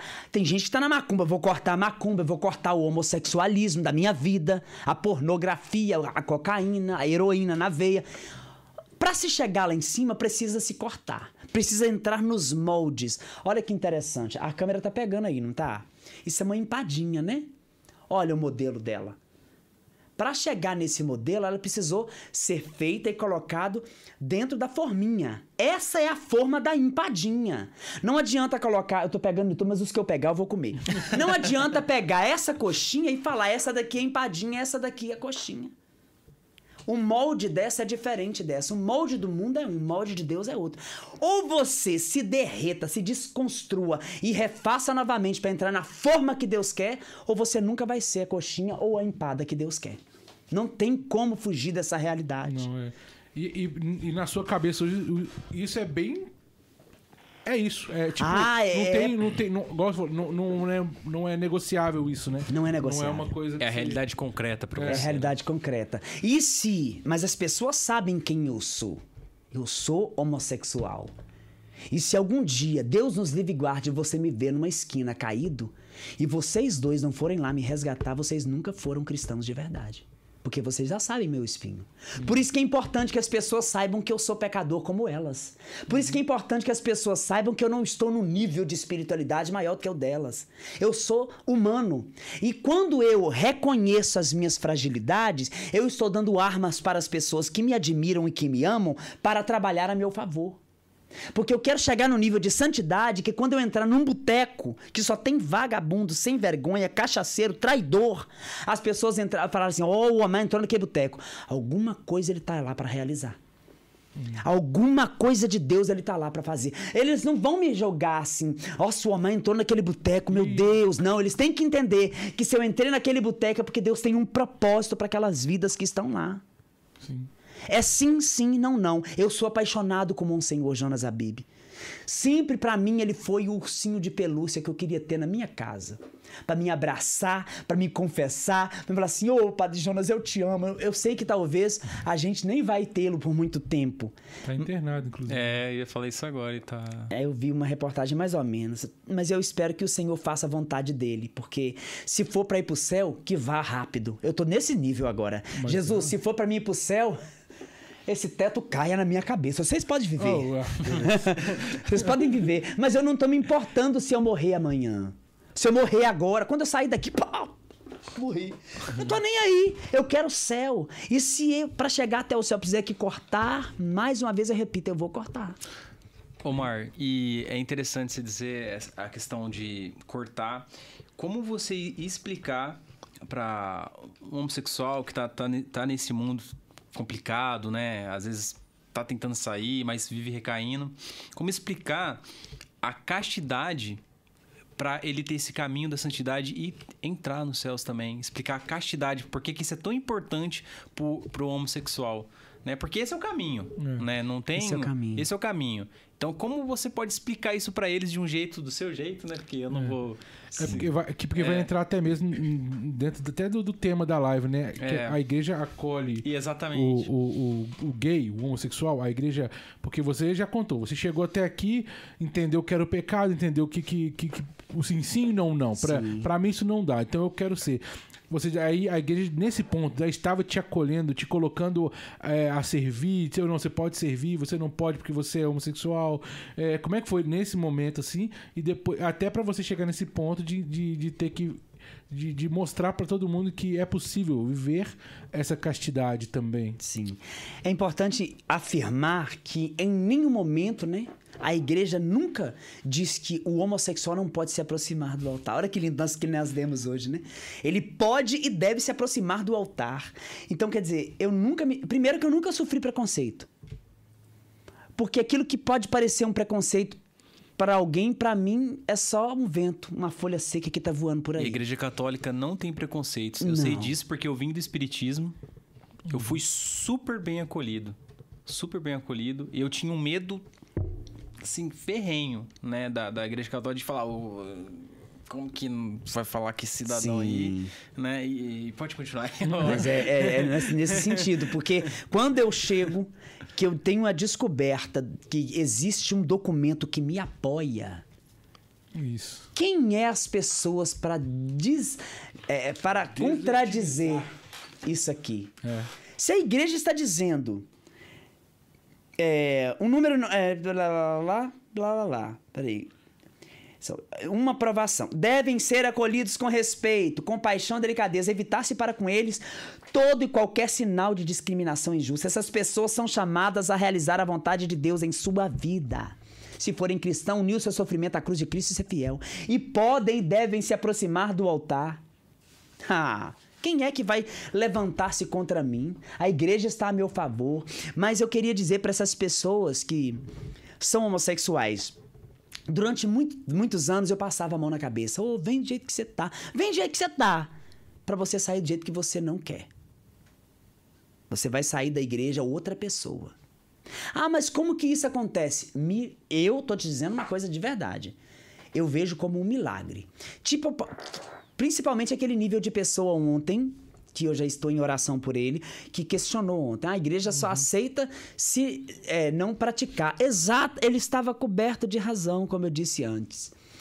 A igreja já tem dois mil anos de idade. E não vai ser um homossexual que veio agora, nesse século, que vai querer ou vai ter poder para mudar o pensamento de quem tem dois mil anos. Ou você aceita a igreja do jeito que ela é, ou você dá licença, pega as suas coisas e vai embora. Fazer, pega as suas coisas e racha fora. Fiz até, né? pega as suas traias e vai embora. Porque a igreja não aceita os seus pecados, mas te ama e te aceita como você é. Eu já tenho essa mentalidade. O problema é que nós estamos num tempo de mimizentos, tanto dentro da igreja quanto fora delas, dela. Pessoas que vivem no seu mundinho de tadinho de mim. E esse tadinho de mim é que vai escravizando as pessoas à maneira que o mundo quer. Oh, não, vem pra cá, o mundo te acolhe. Ele te chama do jeito que você é, né? Aí, aí eu me apoio muito na, na história dos santos, né? Rapaz, todas as pessoas do evangelho, pode pegar o evangelho. Não existe um cara do evangelho que para seguir Jesus não largou alguma coisa. Não existe. O que Jesus me pede para abandonar hoje é o pecado da homossexualidade e vários outros, não é só é, esse não. Isso que eu falando. Porque às vezes acho que é só. É só um, é só um pecado, não. Existem vários pecados. E Jesus me chama todos os dias. Olha, esse daqui também você tem que tomar vergonha na cara e mudar. Esse daqui também. Esse daqui também. Então, é um todo.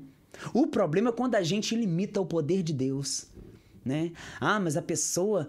É, tão. Assim, por exemplo, a pecadora. Na pecadora perdoada, não, essa daí já é outra mulher. Eu sou apaixonado com as mulheres da Bíblia, então eu fico fazendo confusão com elas. A cananeia chega, Senhor, filho de Davi, tenha compaixão de mim. E aquele desespero, aquele escândalo lá no pessoal da Sidônia, aquele povo desesperado. Socorro, Senhor, não sei o que, isso aqui.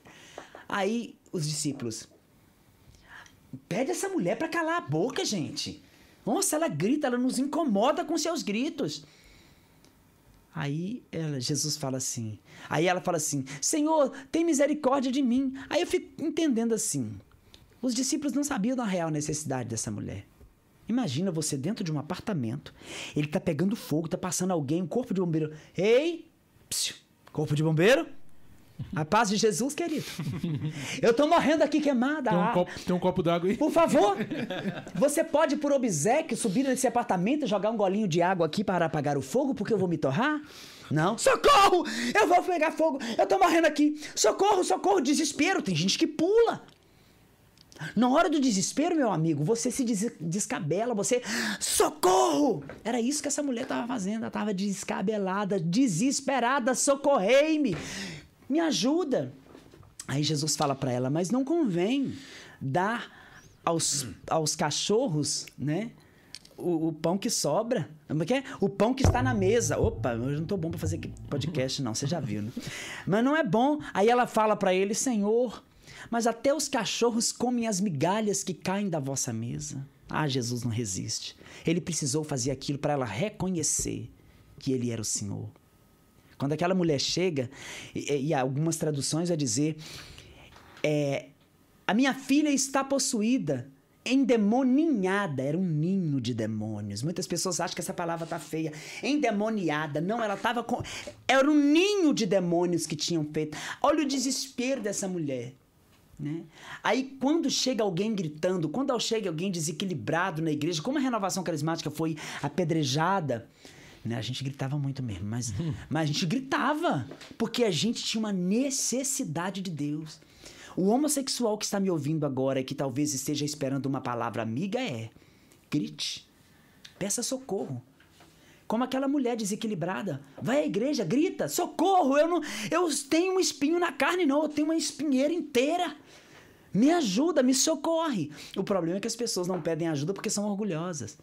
Tem gente na igreja que está num casamento amaldiçoado por elas mesmas. Por quê? Nunca foi chamado ao casamento. Mas por causa da vergonha do que as pessoas iam dizer. Gente, eu não nasci para casar. Jesus já tinha um plano para minha vida. Sabe? Nem que seja o tanto de homossexual que tem me procurado por causa que tem visto a história. E eu vou e falo assim, quando eu desligo o celular da live ou quando eu estou na minha casa eu falo assim, Jesus, eles precisam da minha ajuda, mas eu preciso da tua. Porque o Senhor precisa é, é me dar força. Porque, tem, oh, gente, é tanta história triste que a gente. Quem sou eu? Tem gente que não tem coragem de contar a história dele, mas quando for contar, vocês vão ver que a minha história não é nada diante da história das pessoas que têm, que têm vergonha de dizer. Pessoas que foram abusadas a vida inteira do pai de sangue, padrastos, é, é, avó, avós né? Avô que abusou da menina a vida inteira. E ela tem pavor de homem. Ela tem versão a homem, porque ele passou dos limites, machucou ela, sabe? Então, assim, existem coisas piores do que a da gente. Mas enquanto o homossexual não vai converter, irmão. Enquanto ele não sair do, desse, desse ninho covarde, são pessoas que pegam a chave do cativeiro, criam um cativeiro, tranca, a chave está lá na porta, mas elas não saem do cativeiro porque é mais cômodo viver presa. Elas estão dentro de uma realidade que elas nem gostariam, mas elas se prenderam porque quiseram se prender. Elas estão presas lá dentro, não querem sair de lá. E como que eu vou tirar uma pessoa que não quer sair do buraco? Eu não posso fazer isso à força, porque a pessoa precisa entender que a luz não está no fim do túnel, ela está no, no início, no meio e no fim. Né? Esse ditado está errado. Tem uma luz no fim do túnel, ela está desde o início até o final. Mas você só consegue enxergar essa luz quando você pa para de ficar olhando para suas misérias. Coitado de mim, esse coitado de mim é que é uma droga. Ah, uhum. esse coitado de mim, o demônio adora isso. Porque enquanto você está tá tendo misericórdia, sentindo dor, tadinho do Omar, ô dó do Omar, ele é gay, ele não pode ter nenhum namoradinho, ô dó do Omar. Você vai criando em mim um monstro. Alguém precisa me ajudar, ô dó de mim. Não, eu tenho força suficiente que vem. Romanos capítulo 8, versículo 26, o Espírito vem auxilia a minha fraqueza, porque eu não sei nem rezar e nem orar como convém, mas ele mesmo intercede com gemidos inefáveis. Né? Ele mesmo intercede por mim. Ele me dá força. Então, a força a gente tem, mas a gente tem preguiça de pedir. A gente tem preguiça de ter um, um foco, né? né? E, não vão. Só tendo a experiência de Deus. Se o cara não tiver uma experiência pessoal com Deus, ele não vai ser fiel. Não é ninguém, não é só o gay, não. É todo mundo, cara. E, e com relação a, a, a toda essa. A realidade hoje no mundo e até mesmo dentro da igreja, né? Que já, já está dentro da igreja também.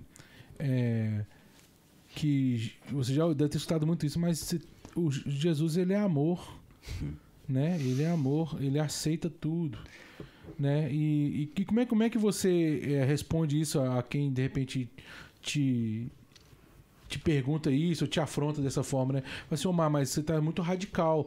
É, Jesus ama todo mundo da maneira que a pessoa é de cada um, cada um é de um jeito e tal. Se a pessoa nasceu assim, ela é homossexual, ela é, teve essa escolha, Deus ama ela a si mesmo. Então, é, como é que você falaria, assim, pra, alguém? É, no, no, tipo, é aquele sentido. Mateus 16, 24. Eu não tô aqui para fazer as minhas vontades, mas para fazer a vontade de Deus. Mas quando fala assim, mas Deus não é amor, Omar? Deus é amor. E por ele ser amor, ele quer que eu prove esse amor por ele. Né? Como que eu vou provar amor por uma pessoa? Sendo aquilo que ela quer que eu seja. Porque quando a gente foge dessa realidade de ser aquilo que Deus quer, eu vou ser aquilo que eu quero. E, e, e falo para essa pessoa: olha, aqui na terra havereis de ter aflições. Me mostra na Bíblia, diz que tá onde que seria fácil. Ah, mas Deus é amor, sim. Deus amou tanto o homem que mandou seu filho para que nós fôssemos salvos. Aí eu vou dar aquele exemplo. Na época da seca, os pássaros pelicanos vão voar. Não achando o que comer, o que, que eles fazem? Eles chegam no ninho, os filhos ficam com a boca aberta esperando a comida e não tem. O que, que os pelicanos fazem? Eles enfiam o próprio bico no peito, arrancam um pedaço da carne e colocam na boca dos filhos. Foi isso que Deus fez. Amor dói. Esse amor que não dói não é amor, é paixão. Paixão que machuca, amor liberta. E quem, quem fala. Eu não sei se você percebe isso também, que muita gente fala do amor de Jesus, mas esquece da justiça. É aí que, que o negócio começa a ficar mais cinza. Se é que você me entende. E, então fala sobre justiça, né? Porque tem muita gente que ainda acha que justiça é diferente de. de como é que fala? De descontar né, nos outros. É, é, a justiça é vingativa. Qual que é a, a diferença da justiça divina com a justiça. A justiça Vingativa. divina, ela já fala por si. Misericórdia. A justiça de Deus é misericórdia. Eu tenho misericórdia com aqueles que me buscam. Porque aqueles que não me buscam não querem saber da minha misericórdia, não querem ter um contato comigo. Eu não vou dar água para quem não tem sede. Eu não vou dar pão para quem não tem fome. É, sério. Por mais que tenham, não vêm buscar porque não querem. Aí que entra esse amor de Deus maravilhoso que foi nos ter dado a liberdade. Porque imagina se Deus fosse me, me fez, Deus me fez. Só que você não pode sair daqui. Você só pode ir ali se eu quiser. Não. Deus não me chamou e não me obrigou a viver castidade. Deus não me obrigou a ser dele, eu sou dele porque eu quero. Mas da mesma forma que eu virar pra ele aqui, eu quero ir embora da minha casa e não quero ficar com o senhor mais. Ele me deu liberdade. E essa liberdade é a maior prova de amor. Eu posso ir e vir. Agora, se eu não quero ser fiel a Cristo, eu não preciso contar com a misericórdia dele. Você tá entendendo? Sim, eu entendo. Mas. É, o, o ponto que quero chegar na, nas os questionamentos reais Sim. que chegam, né? A igreja não tem que mudar? A igreja não. Ela não tinha tempos que eram missas em latins de costa e tal. A igreja não muda. Ela vai chegar no momento que ela vai ter que mudar esse pensamento sobre a castidade do por causa desse, dessa militância. É irrevogável essa mudança. É imutável isso, né? Sim, eu- É. eu, eu tô trazendo. Sim, sim, uma realidade, um fatos que acontecem dentro da igreja, com cantores famosos que querem Padres. deturpar a verdade de Cristo. Só que a verdade de Cristo ninguém pode mudar, porque ela, ela é imutável. Né? Ela é a palavra de Deus e a palavra não volta atrás. Vocês lembram que antigamente, quando a gente ia fazer compra no supermercado, você não você é novinho, né? Mas, mas os neguinhos, eles, eles, eles, mentem, né? Porque não fica velho. Vai saber. Sou novo, sou novo. Mas veja bem, antigamente minha mãe fazia compra na mercearia do seu bigode. O seu bigode era quem? Era o dono da mercearia. E lá não tinha dinheiro, lá tinha palavra. As pessoas acreditavam no que você dizia. Então elas escreviam na caderneta. Ó, mãe, eu queria leite moça. Mãe, eu quero leite moça. Vai lá, compra leite moça. Ô, seu bigode, minha mãe deixou comprar leite moça. Anota aqui na caderneta. Ele anotava na caderneta. E minha mãe, toda vez que recebia lá, e acertava a conta com o seu bigode, porque minha mãe era uma mulher de palavra. E não se voltava atrás. E pagava-se. A mesma coisa é a palavra de Deus, ela é irrevogável. Ela não volta. Ela é genuína. Ela é a mesma ontem, hoje e sempre. Jesus, o mesmo ontem, hoje e sempre será. Quem muda são as pessoas que não suportam o fel do evangelho. O evangelho vai continuar amargo. Agora, vai fazer uma limonada com ele quem, quem quiser. Quem não quiser, vai abrir uma igreja para ele e vai viver do jeito que quer, porque a palavra continua a mesma. Eu disse, eu disse para o, um rapaz que não me conhece aí, esse famoso, eu disse para ele num, num, num- vídeo, né? Falei assim, meu filho, quem é você para tentar mudar a igreja que tem dois mil anos? Você tem quantos anos? Desculpa a palavra, calça cagada. Você tem quantos anos, meu filho? A igreja tem do- mais de dois mil anos. Você quer agora mudar o pensamento da igreja que é mãe? Acho, vai caçar um da trouxa de roupa pra tu lavar, rapaz. Se eu não quisesse viver o sacrifício da cruz, eu não tava aqui pregando com vocês, não, gente. Dando testemunho com vocês, não. Eu tava na minha casa, eu tava casado. Eu já recebi propostas maravilhosas de casamentos. Sim. Mas eu recebi um toque muito mais profundo do que uma aliança no dedo, do que um beijo na boca, do que uma barba no pescoço, como diz um amigo meu. Eu recebi o sangue de Jesus nas minhas costas. Me lavou, me, me seduziu. Maria Madalena. Aquela mulher apaixonada com Jesus. Muitas pessoas confundem, é até bom explicar. Maria Madalena não é pecadora perdoada. Maria Madalena é aquela que tinha sete espíritos imundos. E quando Jesus a liberta daqueles sete espíritos imundos, ela se apaixona. E a maior prova de amor de Maria Madalena se dá na ressurreição. Quando ela de madrugada sai, ela chama mais umas Marias, mas as Marias não vão com ela. Vão até um determinado ponto, mas desistem. Ela chega lá, mulher, o amor dela era tão grande que ela não pensou em levar uma marreta. Como é que ela ia mover aquela pedra daquele tamanho sozinha? Mulher doida. O amor leva a gente a não raciocinar. Porque se fosse um homem que tivesse ido primeiro, o que, que ele faria? Vou levar uma ferramenta. A mulher não, a mulher já pensa no amor. Não, vou lá, vou ver se roubaram o corpo, vou preparar o corpo do meu Senhor. Mas eles esqueceram, porque na hora da dor, você esquece das promessas. E ele já havia dito, no terceiro dia eu ressuscitaria. Quando ele entrou na casa de Simão, que aquela Maria enxugou os pés dele, lavou, ungiu os pés dele com cabelo, com óleo, o corpo dele já estava sendo preparado para ser crucificado. E ele já tinha dito: Olha, eu ressuscitarei no último dia. Eu vou ressuscitar no terceiro dia. Só que na hora da dor você esquece das promessas. As promessas são muito fortes.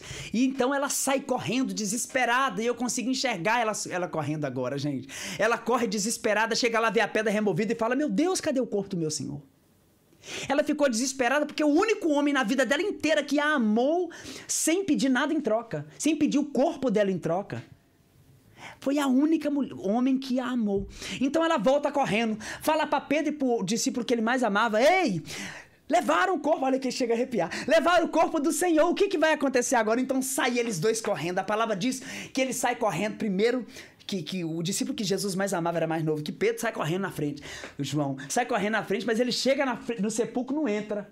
Quem chega, ele espera Pedro chegar por obediência a Pedro, que era o eminente da igreja, chega e ele entra. Quando ele entra, ele fala assim: agora eu posso entrar, porque ninguém quer entrar no sepulcro sozinho.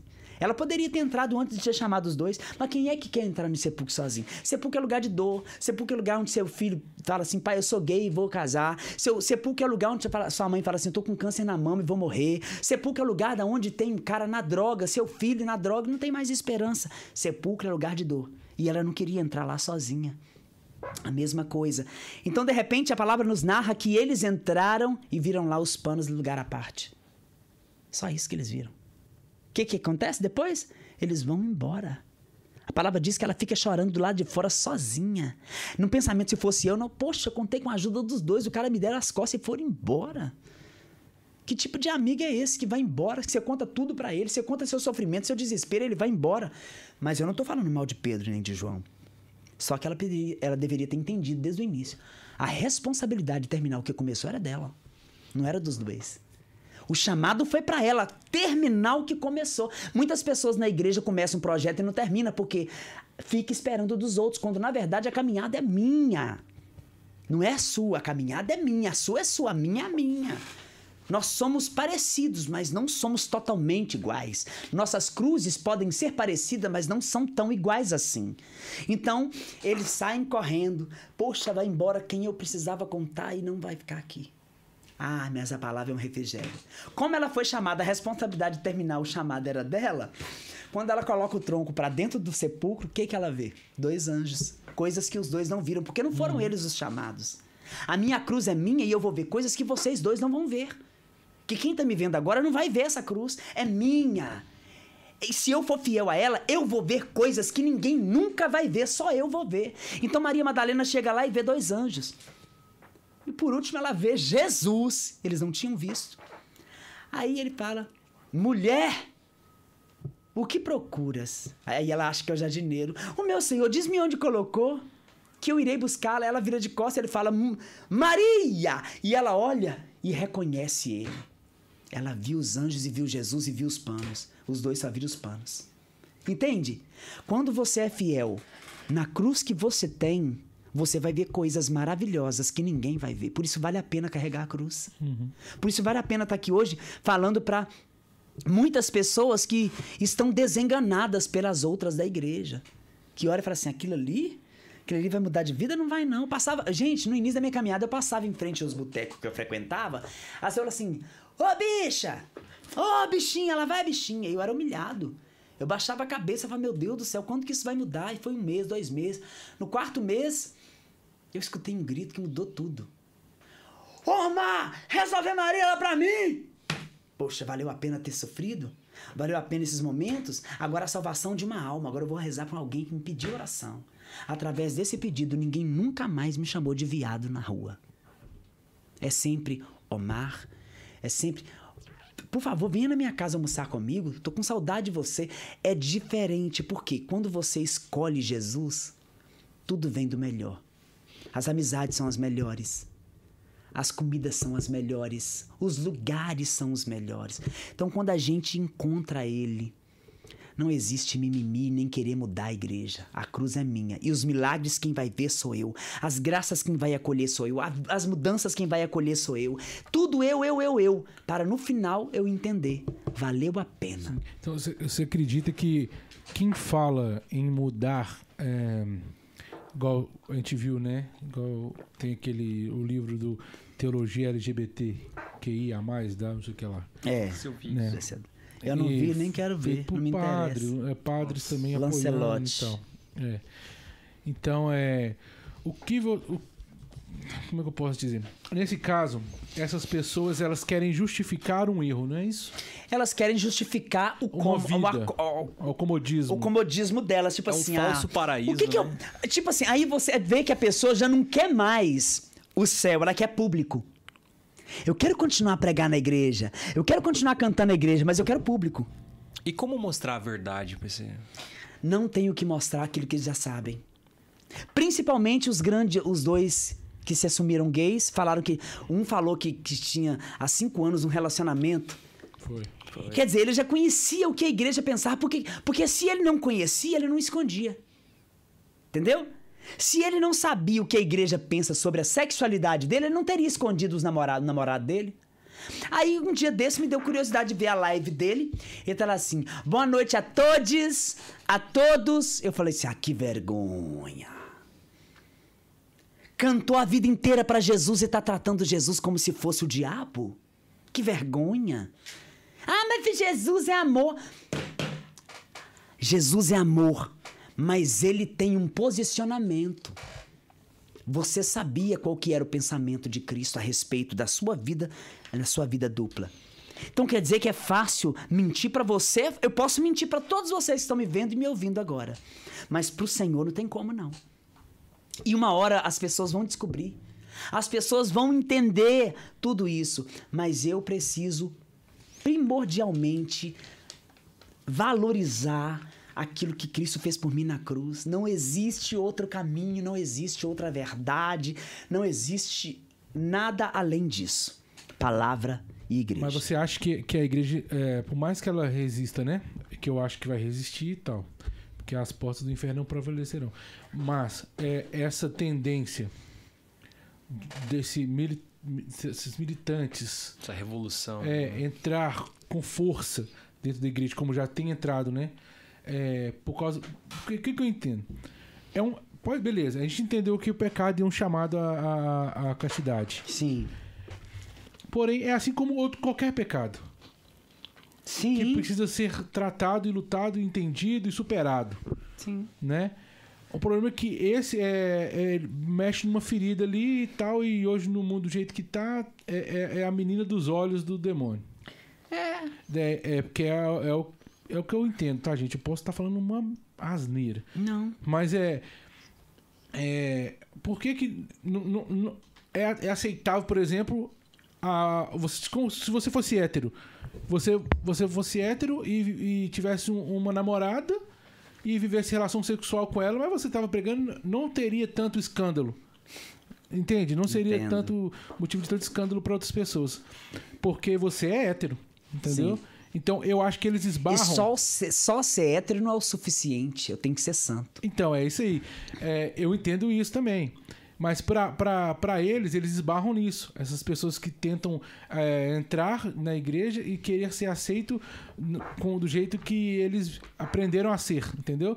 Eu, eu nasci homossexual, então a igreja tem que me aceitar homossexual porque eu quero ter uma vida como você é hétero tem sua vida hétero e porque não é escândalo os héteros viverem uma vida é, na pornografia, na vida dupla de uma segunda união, que não sei o que, que não querem regularizar uma situação e estão lá. Então eu acho que a indignação do- dos homossexuais che chegam nisso, sabe? Tipo, ah, não, você tá lá. Concordo. O cara lá é pecador, Concordo. aquele é maconheiro, aquele é drogado, mas tá lá, tá servindo olha lá. Aquele cara lá é. Então, por que que eu não posso? Entendeu? Cabe, cabe também os nossos pastores, os padres, a tomar um posicionamento de de padre, de pastor. Por exemplo, o padre da minha paróquia, José Raimundo, rapaz, você tem que conhecer aquele homem. O homem é santo, moço. Aquele homem, pra ele, ele chega lá no altar e fala que vocês estão achando o quê? É assim, assim, assado. Ele catequiza o povo dele. É. Ontem, anteontem, não teve grupo de oração, mas depois da Santa Missa, ele reuniu os paroquianos dele, sentou no meio da igreja. O que vocês querem saber de mim? Olha que coisa interessante, para conhecer a ovelha dele. E ele vai falando sobre o que, que é, o que, que não é, o que, que tá certo. Os padres precisam eh, voltar atrás e serem padres. Esse padre, esses padres que ficam na internet fazendo gracinha pros outros rir, não é o suficiente, não, cara. É padre que tem que pregar o evangelho. Né, eu tava vendo um padre aí um dia desse, mas o padre era bonito demais, moço. E ele faz um penteado bem atualizado. Eu tava pensando assim. Não é errado ele ter o cabelo dele bonito. Porque Deus fez bonito. Agora, é errado você expor uma vaidade tão acer- assab- ame- aceberbada, bachúria. Aceberbada. Eu não sei falar a palavra, não. Deu pra entender. Coloca uma, uma, uma vaidade tão à frente daquilo que você foi chamado para ser. São padres que fazem a, a harmonização facial. Para que isso? São padres que estão preocupados em se promover e não promover o Cristo. Então a culpa é dos padres e serão cobrados dele. Porque não é só eu que tenho que falar isso, não é só vocês que estão me vendo agora, não é só leigos. O padre tem que tomar vergonha na cara e evangelizar o seu povo. Parar de querer ser padre de televisão, de Rede Globo, Rede Lobo de televisão. Tem que parar com isso. A gente precisa ser o que a gente foi chamado para ser. Eu fui chamado para ser evangelizador e às vezes. Ai, meu Deus, eu falo ou não falo? E às vezes, os leigos parecem que são mais cristãos do que alguns padres que a gente vê por aí. É, eu sinto muito isso. Sabe? Você vê leigo que não é famoso, que prega o evangelho mas decentemente o padre não prega. Não, isso aconteceu com, com um amigo. Não Pelo amor de. Jesus, meu Deus. O padre chegou pra ele e falou: é, Mas vocês não podem fazer isso. Ele tava fazendo um trabalho de evangelização. Falei, mas se eu não fizer, vocês não vão fazer. Exatamente. Vocês têm feito? Vocês não... Daí ele pegou, baixou a cabeça. Realmente, a gente não tem feito. O Então, padre olha que maravilha. obrigado, senhor. Se tiver que alguém tomar na cara hoje, vai ser eu e dele. Seja Deus. Porque é isso. Aí eu, te, eu tô tendo que fazer um papel de um sacerdote? Não de atender confissão, não é isso, É. não. Não, e nem de, de, de pregar na Santa Missa, não é isso, não. É de ser exemplo. Porque os cristãos de hoje, o povo do mundo, não quer quem fala bem, quer quem vive bem. As vozes dos senhores mestres já não fazem a diferença, são a vivência dos mestres. Ah, mestre para padre? Padre hoje não é respeitado igual era antigamente, não, irmão. Por quê? Por falta de vivência. Agora eu vou dizer uma coisa aqui que deve ser dita. Acho que foi dita entre nós e a gente não disse. É, a- ao vivo agora, mas eu vou dizer. Parágrafo 2104.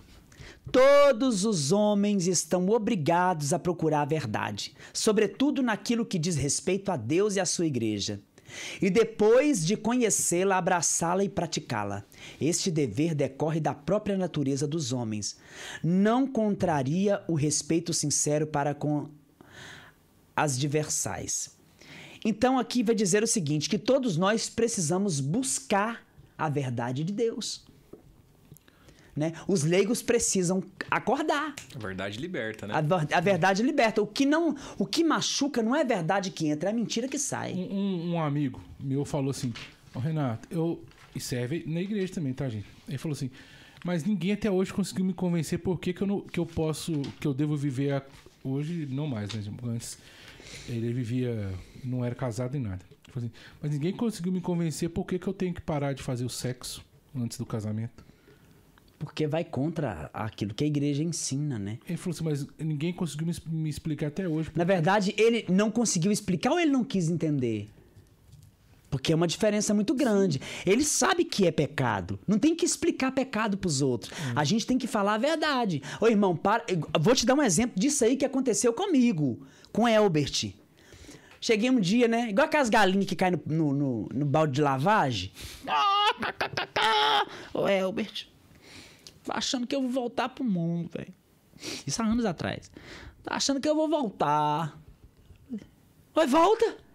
Volta e vai pro inferno, porque você já conhece a verdade. Você tá querendo ouvir o quê? Não, Omar! Tadinho do Omar. Toma vergonha na cara, Omar. Ele falou desse jeito comigo. Volta, rapaz. Volta então. Tô cansado de ouvir isso de você. Volta. Não é índio? Entendeu? Então quer dizer, velho. Ah, mas ele, ele não explicou, ninguém conseguiu explicar. Não, você que não, que não quis entender. É fácil de entender, não é difícil de explicar. Não é difícil de explicar, é fácil. Você só aceita aquilo que te convém. É, tá, ô, ô, Mar. Porque quem a gente vê realmente que tem um, um comportamento um pouco mais arredio, mais é, conflituoso, assim, né? Que busca esse conflito mesmo. Sim. É quem realmente não teve um encontro pessoal com Deus, seria isso? Eu acredito que sim, porque quando a gente não tem um encontro pessoal, quando a gente não tem uma experiência. É, é aquele negócio, né? É, essa coxinha aqui, que é essa aqui que eu vou comer, né? Porque eu já peguei nela duas vezes. Eu não sei que gosto tem ela até agora porque eu não experimentei. Mas você comeu, tá boa? Tá, ótimo. É isso. É o gosto que tem as coisas. Eu só vou saber que gosto tem Deus se eu experimentá-lo. Aí eu vou largar os outros gostos, né? Eu só comecei a experimentar Jesus a partir do momento que eu experimentei o gosto dele. Eu experimentei com esse gosto. E aí as pessoas me perguntam, mas como que a minha filha vai sair da homossexualidade? Aí entra a parte dos pais em dar testemunho de vida dentro de casa. Porque o testemunho ele arrasta. Palavras passam, mas é o testemunho que arrasta. Então não adianta, "Ah, o meu filho tá na homossexualidade, tá nas drogas, tá não sei o quê. Reze por ele, mas sobretudo, viva o evangelho de Cristo dentro de sua casa. Que se eles não experimentarem Deus, vai ser tudo uma questão de tempo para você o perder para sempre. E o exemplo arrasta mesmo, pessoal. Eu digo, digo uma coisa que eu e minha esposa tem uma vida de oração muito forte dentro de casa. E às vezes a minha filha ela acaba vendo a gente rezando. É, a gente um dia a gente tava rezando a Ave Maria, ela tava rezando a Ave Maria, assim a gente tem ensinado ela. Quantos anos tem? Dois anos e oito meses. Sim. Então o exemplo, o exemplo é esse papel. Eles vão tem um- imitar o que você vai fazer. É um Meu papel filho faz isso também. Tipo é assim, impressionante, não é? Ô, Se você ver meu filho ah, na, na- quando você for à missa, assim, tiver do meu lado, ele fica olhando pra mim, o que, que eu vou fazer? Eu É. nunca falei com ele assim, tem que fazer isso, Pedro. Ele me pergunta, por que você tá fazendo isso? Porque ele é perguntão também. Sim. Meu filho é perguntão, ele gosta de saber de tudo. Isso é bom. Aí eu falo, né? Aí então ele eu fazendo um gesto, um tal. Quando eu ajoelho, depois ele vem do meu lado. Aí a outra pequenininha já vem, a Cecília que você conheceu. Sim. Ela já vem também. Na hora que ela vem com o joelho, já- onde ela tiver, já vem correndo o joelho também. Entendeu? Sim. Exatamente. Ah, não tá entendendo exemplo, nada? É aquele, tá. é aquele tipo de mãe que vê o filho des- descendo até o chão, vai fazer o que a mãe tá fazendo, vai descer até o chão. Se o filho vê você rezando ou cantando uma música, ele vai cantar o que você cantar. Tinha um papagaio lá em casa, papagaio não, uma calopsita da minha mãe. Eu mandei ela pro, pro Rio de Janeiro porque eu não queria ver ela falando o que ela fazia, né?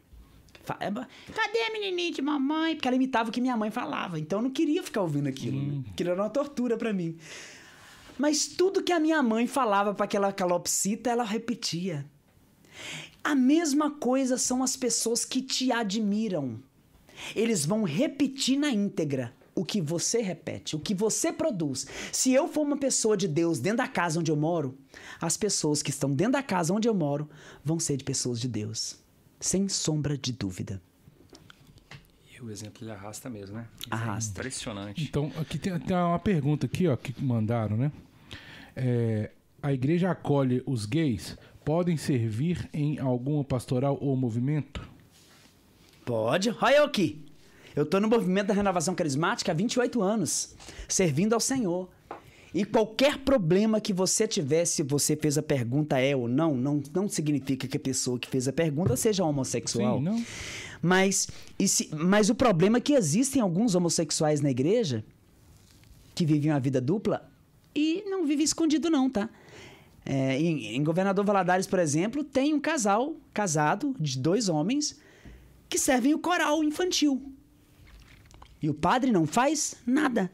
E aí? O que, que a gente faz numa situação dessa? Reza para conversão dos dois? Não, para conversão do padre. Porque é o padre que está precisando de conversão. É o padre que precisa de ajuda. É o padre que precisa de conversão com urgência. Porque ele não está exercendo o papel dele de pastor como ele deveria exercer. Eu só não vou dizer o que eu penso sobre esse padre, porque senão amanhã eu já sou lascado. É, eu penso que ele é uma pessoa triste, uma pessoa que não conheceu Jesus. Uma pessoa que vive no elétrico, no eletrônico. Né, sabe? Naquele negócio assim, ó. Automático. Eu, auto, obrigado. Auto, eletrônico. Automático. Ele já faz, ele celebra a misa no automático, mas não na fé.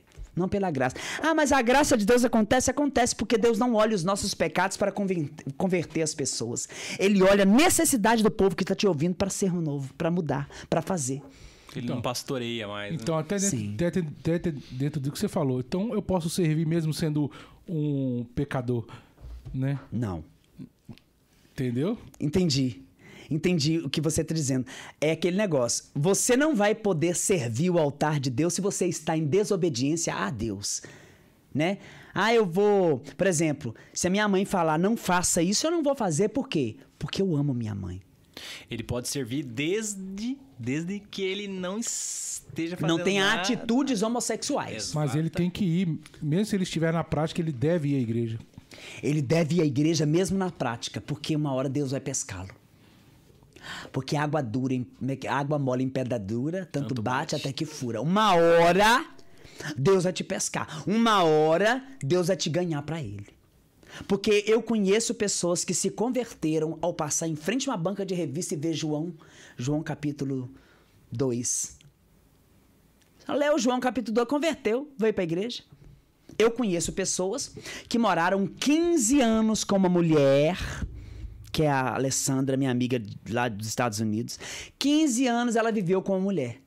O dia que Deus tocou no coração dela, ela abandonou esse casamento e hoje vive a castidade. A Alessandra é uma mulher de Deus, cheia do Espírito Santo e que testemunha essa, essa realidade. Então, não existe não existe a possibilidade de querer barganhar ou querer viver um escondido. Deus conhece todas as lacunas, tudo que a gente esconde. Deus conhece tudo. Deus é incrível. Então, um recado que fica aí, se você tem essa tendência, se você está na- ainda está na prática, né?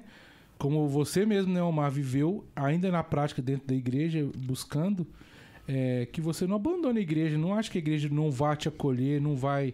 é, Assim como todos nós, nossos pecados, né? Com todas as nossas tendências Sim. também. Mesmo aqueles que não têm homossexualidade aí, né? Mas que tem outros pecados também, os héteros Sim, também. e se você está nesse pecado da homossexualidade, você pode ir à igreja, você não pode comungar o corpo de Cristo. Você não tem uma comunhão direta na Santa Mesa. Mas você tem uma comunhão espiritual. Então você pode pedir ao Senhor para te dar sustentabilidade, sustentar você, sustentar seu ministério, sustentar sua vida. Peça ao Senhor. O problema é que as pessoas vão à igreja e ficam lá, não pedem, não clamam. Se você está com alguma coisa, se você está cansado de viver essa sexualidade, essa pornografia, essa vida longe do Espírito Santo, peça ao Espírito Santo para te convencer, porque é ele que pode fazer. Ô, Omar, e uma coisa que é interessante, você acabou de falar um a palavra aí, é uma coisa que eu percebo, é uma coisa que eu venho estudando há alguns anos já, é sobre pornografia. É, eu vejo alguns homossexuais que eles param, eles param de, de fazer o ato, né, com, com um parceiro, só que continuam na pornografia. E Não adianta nada. E aí, e aí o que, que você fala pra esse pessoal? Que, que, que, uma- É a mesma coisa, veja. Quando você está. é, como que eu posso dizer isso? A água não foi feita para ser suja. A água foi criada para ser cristalina pro resto da vida. Quem suja a água? É a gente. A gente que suja a água. Deus te fez para ser limpo. O que te suja é o pecado. A masturbação é pecado, ela tira a sua, ela tira a sua pureza. Ela, você era cristalino, cristalino, agora você já está embaçado, você está encardido, você está cheio de barro, você está marrom. Porque a castidade requer não alimentar a minha erotização, alimentar a minha mente na pornografia. Padre Jonas sempre disse isso. Monsenhor Jonas Abib sempre disse. Lá nos 1986, não, não que eu seja dessa época lá. Te contaram. né? Me contaram e eu assisti algumas pregações no YouTube antigas. Ele sempre disse que existem dois homens morando em nós, o homem velho e o homem novo. Quem que você está alimentando? Quem você estiver alimentando é quem vai vencer. Então, se você está alimentando a- a o seu homem velho com pornografia, você sempre vai chegar na igreja e vai pensar portaria, pornografia, na hora da Santa Missa ou na hora daquele negócio. Talvez você nem seja alimentado, nem esteja alimentando, mas na hora que você vê um crucifixo, você imagina um monte de coisa. Já aconteceu comigo. Já deve ter acontecido com vocês ou com outras pessoas. Isso são consequências das impurezas que vivemos no passado. Imagina quem está vivendo agora. Quem está alimentando isso agora. Chega na missa, olha para um padre, pensa um trem, olha para uma imagem, pensa um negócio, pensa no. Porque sua mente está tão poluída que você começa a analisar. As coisas vêm, mas quando esses pensamentos vierem, continue. Fala assim, Jesus, me liberta desses pensamentos. Olha o que, é que eu tô pensando, olha que coisa horrível. Começa pelo pequeno, sabe? E Deus vai te dar coisas maravilhosas. Ele vai te conceder vitórias imensuráveis, coisas grandiosas que você acha que eu nunca vou conseguir vencer. Oh, meu Deus, quando eu olho, eu falo assim, meu Deus, eu consegui vencer isso. Essa pornografia, eu consegui vencer isso. Quando você consegue vencer isso, você fica assim, meu Deus, que milagre. Eu tô tão maravilhado qu- quando eu penso isso. Nossa, Deus me, Deus me, me fez vencedor. Isso é gran- grandioso quando você entra na missa para você comungar sem culpa. É lógico que você tem outros pecados veniais, mas você pede, Senhor, me perdoa dos meus pecados, da minha língua, das vezes que eu fiz isso, que eu falei aquilo outro. Quando você comunga com o corpo de Cristo, você se torna um com Ele, é gratificante. É, é, não, tem, não tem palavras para dizer, valeu a pena ter chegado até aqui. Valeu a pena ter sofrido à noite, valeu a pena ter chorado sozinho, valeu a pena ter ido no casamento de um amigo que eu sei que mudou pra longe, agora eu vou ter que constituir um novo amigo. Mas eu não vejo isso como uma coisa terrível, eu vejo isso como um presente de Deus, eu vejo isso como uma dádiva de Deus, vou conhecer pessoas novas, meu amigo vai continuar sempre comigo. Parar de viver essa coisa de ter piedade. Você passa perto de um mendigo, não compensa você ter dó dele. Ou você ajuda ele, ou você não tem a dó dele. Ai, ter dó dos outros é horrível. Ai, que pena de fulano. Então você não tem nada. Sobrou só o quê? A pena pra você ter? Vai lá, cubra ele inteiro. Ah, eu tenho dó. Não, isso não é de Deus. Ter dó do outro não é de Deus. Fazer alguma coisa pra mudar a realidade é outra. Né? Então é isso que eu acredito, é isso que eu apoio ah, na minha vida. Porque a minha vida tem sido assim. Tem sido uma vida de renúncia, tem sido uma vida de luta, mas é necessário se esforçar. O reino de Deus não foi feito pra qualquer um. É, não é para os fracos, né? Não é. E- mas é, é, é, o, é, é o que eu tenho em outras lives, né? Quando você vê também, a gente falava muito disso também, do transcendente, do que é eterno, que muitas vezes não está sendo falado, que muitas vezes essas pessoas, igual o rapaz que comentou lá no post, né? Essas pessoas que, que, que batem de frente, elas não entenderam ainda que é algo que a gente fala que é maior do que tudo isso, que é o eterno, né? O eterno. que é o que te moveu, é o que você, no seu encontro, pessoal, todo mundo que teve encontro pessoal, que eu converso, que eu vejo, que, eu- que veio aqui trocar ideia, teve a vida impactada porque entendeu que existe algo eterno, Sim. que não é não é aqui, que isso aqui é passageiro, que vai haver, vai haver lutas, vai haver batalhas espirituais e que e, e a gente que a gente vai vencer porque está do lado de quem vence sempre. Sim. Então a gente vai precisar passar por isso. Mas que há algo muito maior que a, a casa de meu pai há várias moradas. Sim. E eu quero estar lá do ladinho dos brutos, né? Dos bons. então a gente tem que ter esse pensamento. Então todo mundo que eu, que eu converso, que teve a vida impactada e que quer mudar de vida, que quer algo diferente, é porque entendeu que isso aqui não é nada, que o, o que, é, que vale a pena mesmo é o céu, né? Só o céu. E que não é ter medo do inferno, é ter saudade do céu. Ter saudade do céu. De A salva voltar. veio de lá, né? Veio Então- do pensamento de Deus. Então todo mundo que tem esse pensamento, que entendeu isso, que tem essa vida, é, essa conversão, que é a, a metanoia, né? A mudança de mentalidade. Então, você teve essa, essa mudança porque você teve essa experiência com o eterno, né? com algo transcendente e que está muito relativizado dentro da igreja mesmo, inclusive, muito desacralizado, sagrado. Então, é, eu acho que as pessoas têm que entender isso. Se você ainda não entendeu que viver a castidade é, é algo divino, é que você precisa tender a, a é, ter uma experiência com Deus. A gente também tem que parar de colocar a castidade como um monstro. Exato.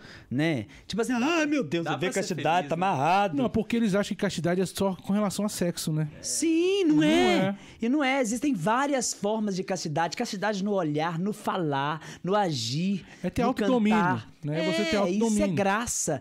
Aí fica colocando a castidade como se ela fosse algo tão impossível que fosse maior do que a graça de Deus. Não, a castidade não é maior do que a graça de Quando Deus. fala de castidade, lembra de santo, né? É. Aí a pessoa, nossa, é impossível pra mim. Não, não é É impossível, né? E não é impossível. Pessoas não. precisam acreditar nessa realidade, né? É. Então, hoje, pra gente encerrar, né, pra gente caminhar aqui, porque por mim eu ficaria aqui trocando essa ideia aqui, que a gente vai filosofando aqui até amanhã.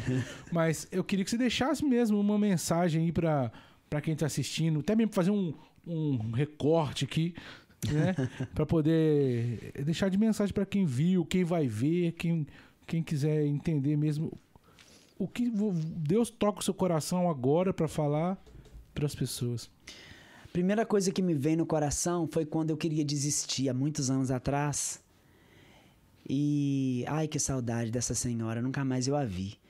Eu estava querendo desistir da caminhada e eu falei: ah, estou sofrendo muito e tal, tá muito difícil. No início é sempre muito difícil, né? Aí Deus colocou no meu coração para eu ir ao hospital na área terminal. Então eu levantei, fui, não lembro o nome dessa senhora. Eu cheguei, Falei assim, meu Deus, mas quem que o senhor quer que eu visite? Olha, tá cheio, mas tinha uma sala no hospital que só tinha uma senhora. E eu perguntei à enfermeira, quem que é os parentes dela? Ela não tem parente, ninguém nunca veio aqui. E ela tava assim. Aí eu cheguei perto dela, ei, vou falar Dona Maria, porque eu não lembro o nome dela. Ei, Dona Maria, meu nome é Omar, eu vim aqui ver a senhora. Ela, ah, acabei de pedir Nossa Senhora para mandar um anjo para mim. Eu falei assim, mas eu não sou anjo, viu, Dona Maria? Eu sou alguém que tô cheio de pecados e tô precisando ver que alguém tá precisando muito mais do que eu. Essa mulher começou a chorar. O problema da gente, para essa mensagem final, é achar que a gente é o único crucificado. Quando, na verdade, a gente não tá tão ferido assim. As pessoas que estão nos vendo agora não estão tão feridas assim. Existem pessoas piores, piores e piores. O tempo que a gente leva para ficar gastando, olhando para os nossos pecados, para as nossas misérias e achando que a gente é o pior, a gente precisa entender que tem pessoas sofrendo angustiosamente, angustiadamente nesse momento. Tão piores. Estão dando louvores a Deus, como Dona Eli. Dona Eli, que eu vou começar a cuidar agora. Dona Eli está naquela cama já paralisada até aqui. Dona Eli sabe que ela vai ficar paralisada totalmente. Mas todos os dias ela fala: Louvado seja o nome de Jesus. Todos nós temos uma cruz. Eu tenho a cruz da sexualidade, você tem a cruz de não sei o quê. Talvez você amanhã vai perder um braço, vai perder uma perna. É sua cruz. É sua cruz. Mas aí entra algo. Aonde você tem colocado a sua casa, a sua esperança? Aonde você tem colocado sua vida? Porque Deus ele chega para nós no dia de hoje e diz: A única coisa que eu quero que você seja é fiel. É fiel. Seja fiel a mim, e eu me voltarei para vós. Buscai-me enquanto eu me deixe ser achado. O problema das pessoas é esperar é, que o outro veja que ela sofra mais do que é o egoísmo. Você não sofre mais que os outros. Existem pessoas que sofrem mais que o. O dia que a gente parar de olhar para as nossas misérias e olhar para dos outros, a gente vai conseguir entender que a gente não está nem um pouquinho melhor do que o outro no sentido, ah, minha cruz é mais pesada. Não, tem cruzes mais pesadas. Então a gente precisa tomar vergonha na cara e assumir aquilo que é nosso. A cruz é minha, então eu vou ser fiel até o fim. E é isso. Amém. Encontrar alegria em Deus. Então, pessoal, a gente vai encerrando essa live de hoje. com esse momento oracional agora, né? Que é dentro do que é, o Omar disse, que a gente tem que ter essa amor pelo catecismo, pela igreja, pelo magistério, porque é o que Deus deixou para nós, que é a nossa segurança, nosso o nosso nossa certeza de não errar, né? Exatamente. É o que você falou. Então a gente, a gente não vai errar se a gente seguir aquilo que Deus pede dentro do, da, do magistério, da palavra, da igreja. Então, é, a gente vai tocar uma música aqui pra gente encerrar mesmo, tá? E fazer um momento de oração. Então, você que está acompanhando, é, se permita mesmo, se você puder, fechar os seus olhos, vivenciar esse momento. É, dentro dessa música né, que a gente vai tocar, Omar fica à vontade, você pode ministrar do seu jeito, porque hoje, gente, a igreja acolhe sim. Tanto é que o Omar é o ministro de música. Sim, A primeira missão dele é a música. é verdade. Então, dentro disso, a igreja acolhe e vocês vão experimentar o que, que Deus é capaz de fazer na vida de uma pessoa que se permite, quer cantar, quer ministrar. Amém? Aí fica à vontade, Omar. Então cantemos. Somente em ti construirei a minha casa. Somente em ti colocarei minha esperança. Somente em ti construirei a minha casa. Somente em ti colocarei minha esperança. Pois só em ti minha alma tem descanso. Pois só em ti eu pude respirar. Pois só em ti minha alma achou descanso. Pois só em ti eu pude respirar.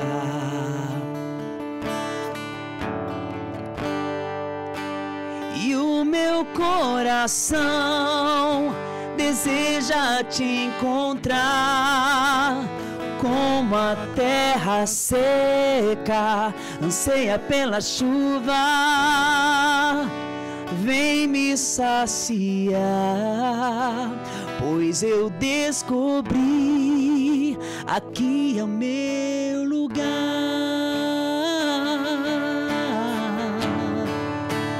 O meu coração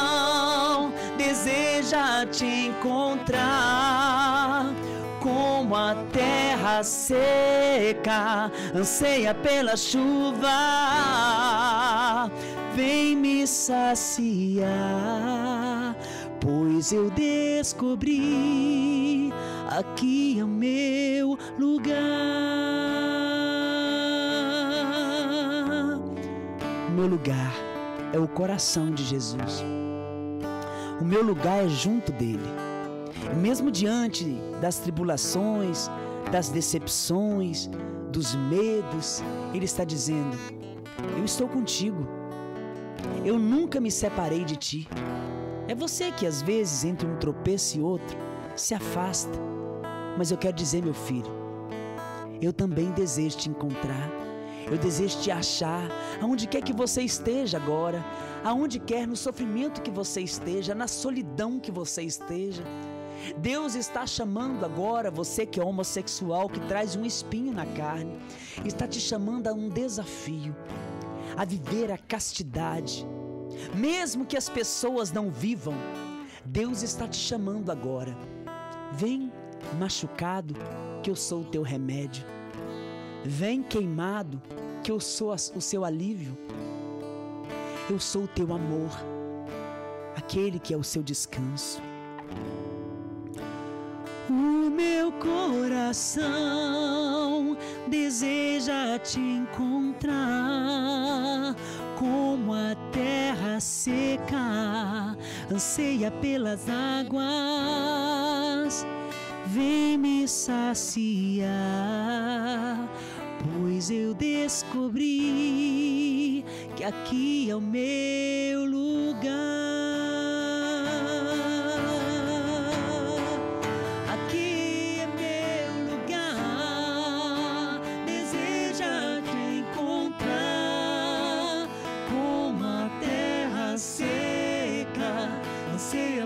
Chuva, vem me saciar, pois eu descobri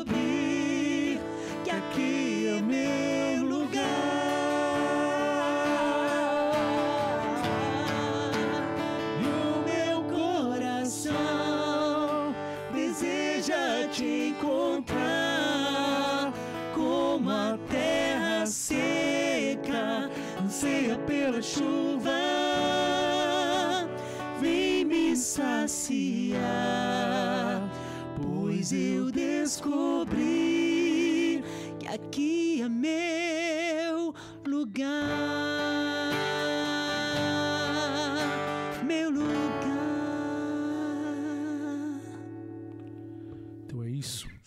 Amém. Tchau, obrigado. Deus abençoe. Deus obrigado, abençoe a amado. todos. Obrigado Eu pela tua agradeço, vida, gente. pelo teu sim, pela sua disposição de estar aqui. Amém. Que Deus te abençoe, te honre sempre e te proteja. Que vocês possam rezar pela vida do Omar, Amém. pela vida do Jonas também, que esteve aqui nessa, nessa tarde, nesse episódio especial. Do Jair, do Rafael, que está na técnica. Muito obrigado por todo mundo que acompanhou até agora. E vocês que vão ver depois também, rever também, anotar o que tiver que anotar, partilhar com quem tiver que partilhar. Tamo junto, Deus abençoe. Muito obrigado. Amém. Amém. De verdade. Obrigado, gente. Deus abençoe. Segue a gente lá no Instagram, Omar de Matos Oficial. Boa, garoto. Tchau, obrigado. tchau, tchau. Obrigado.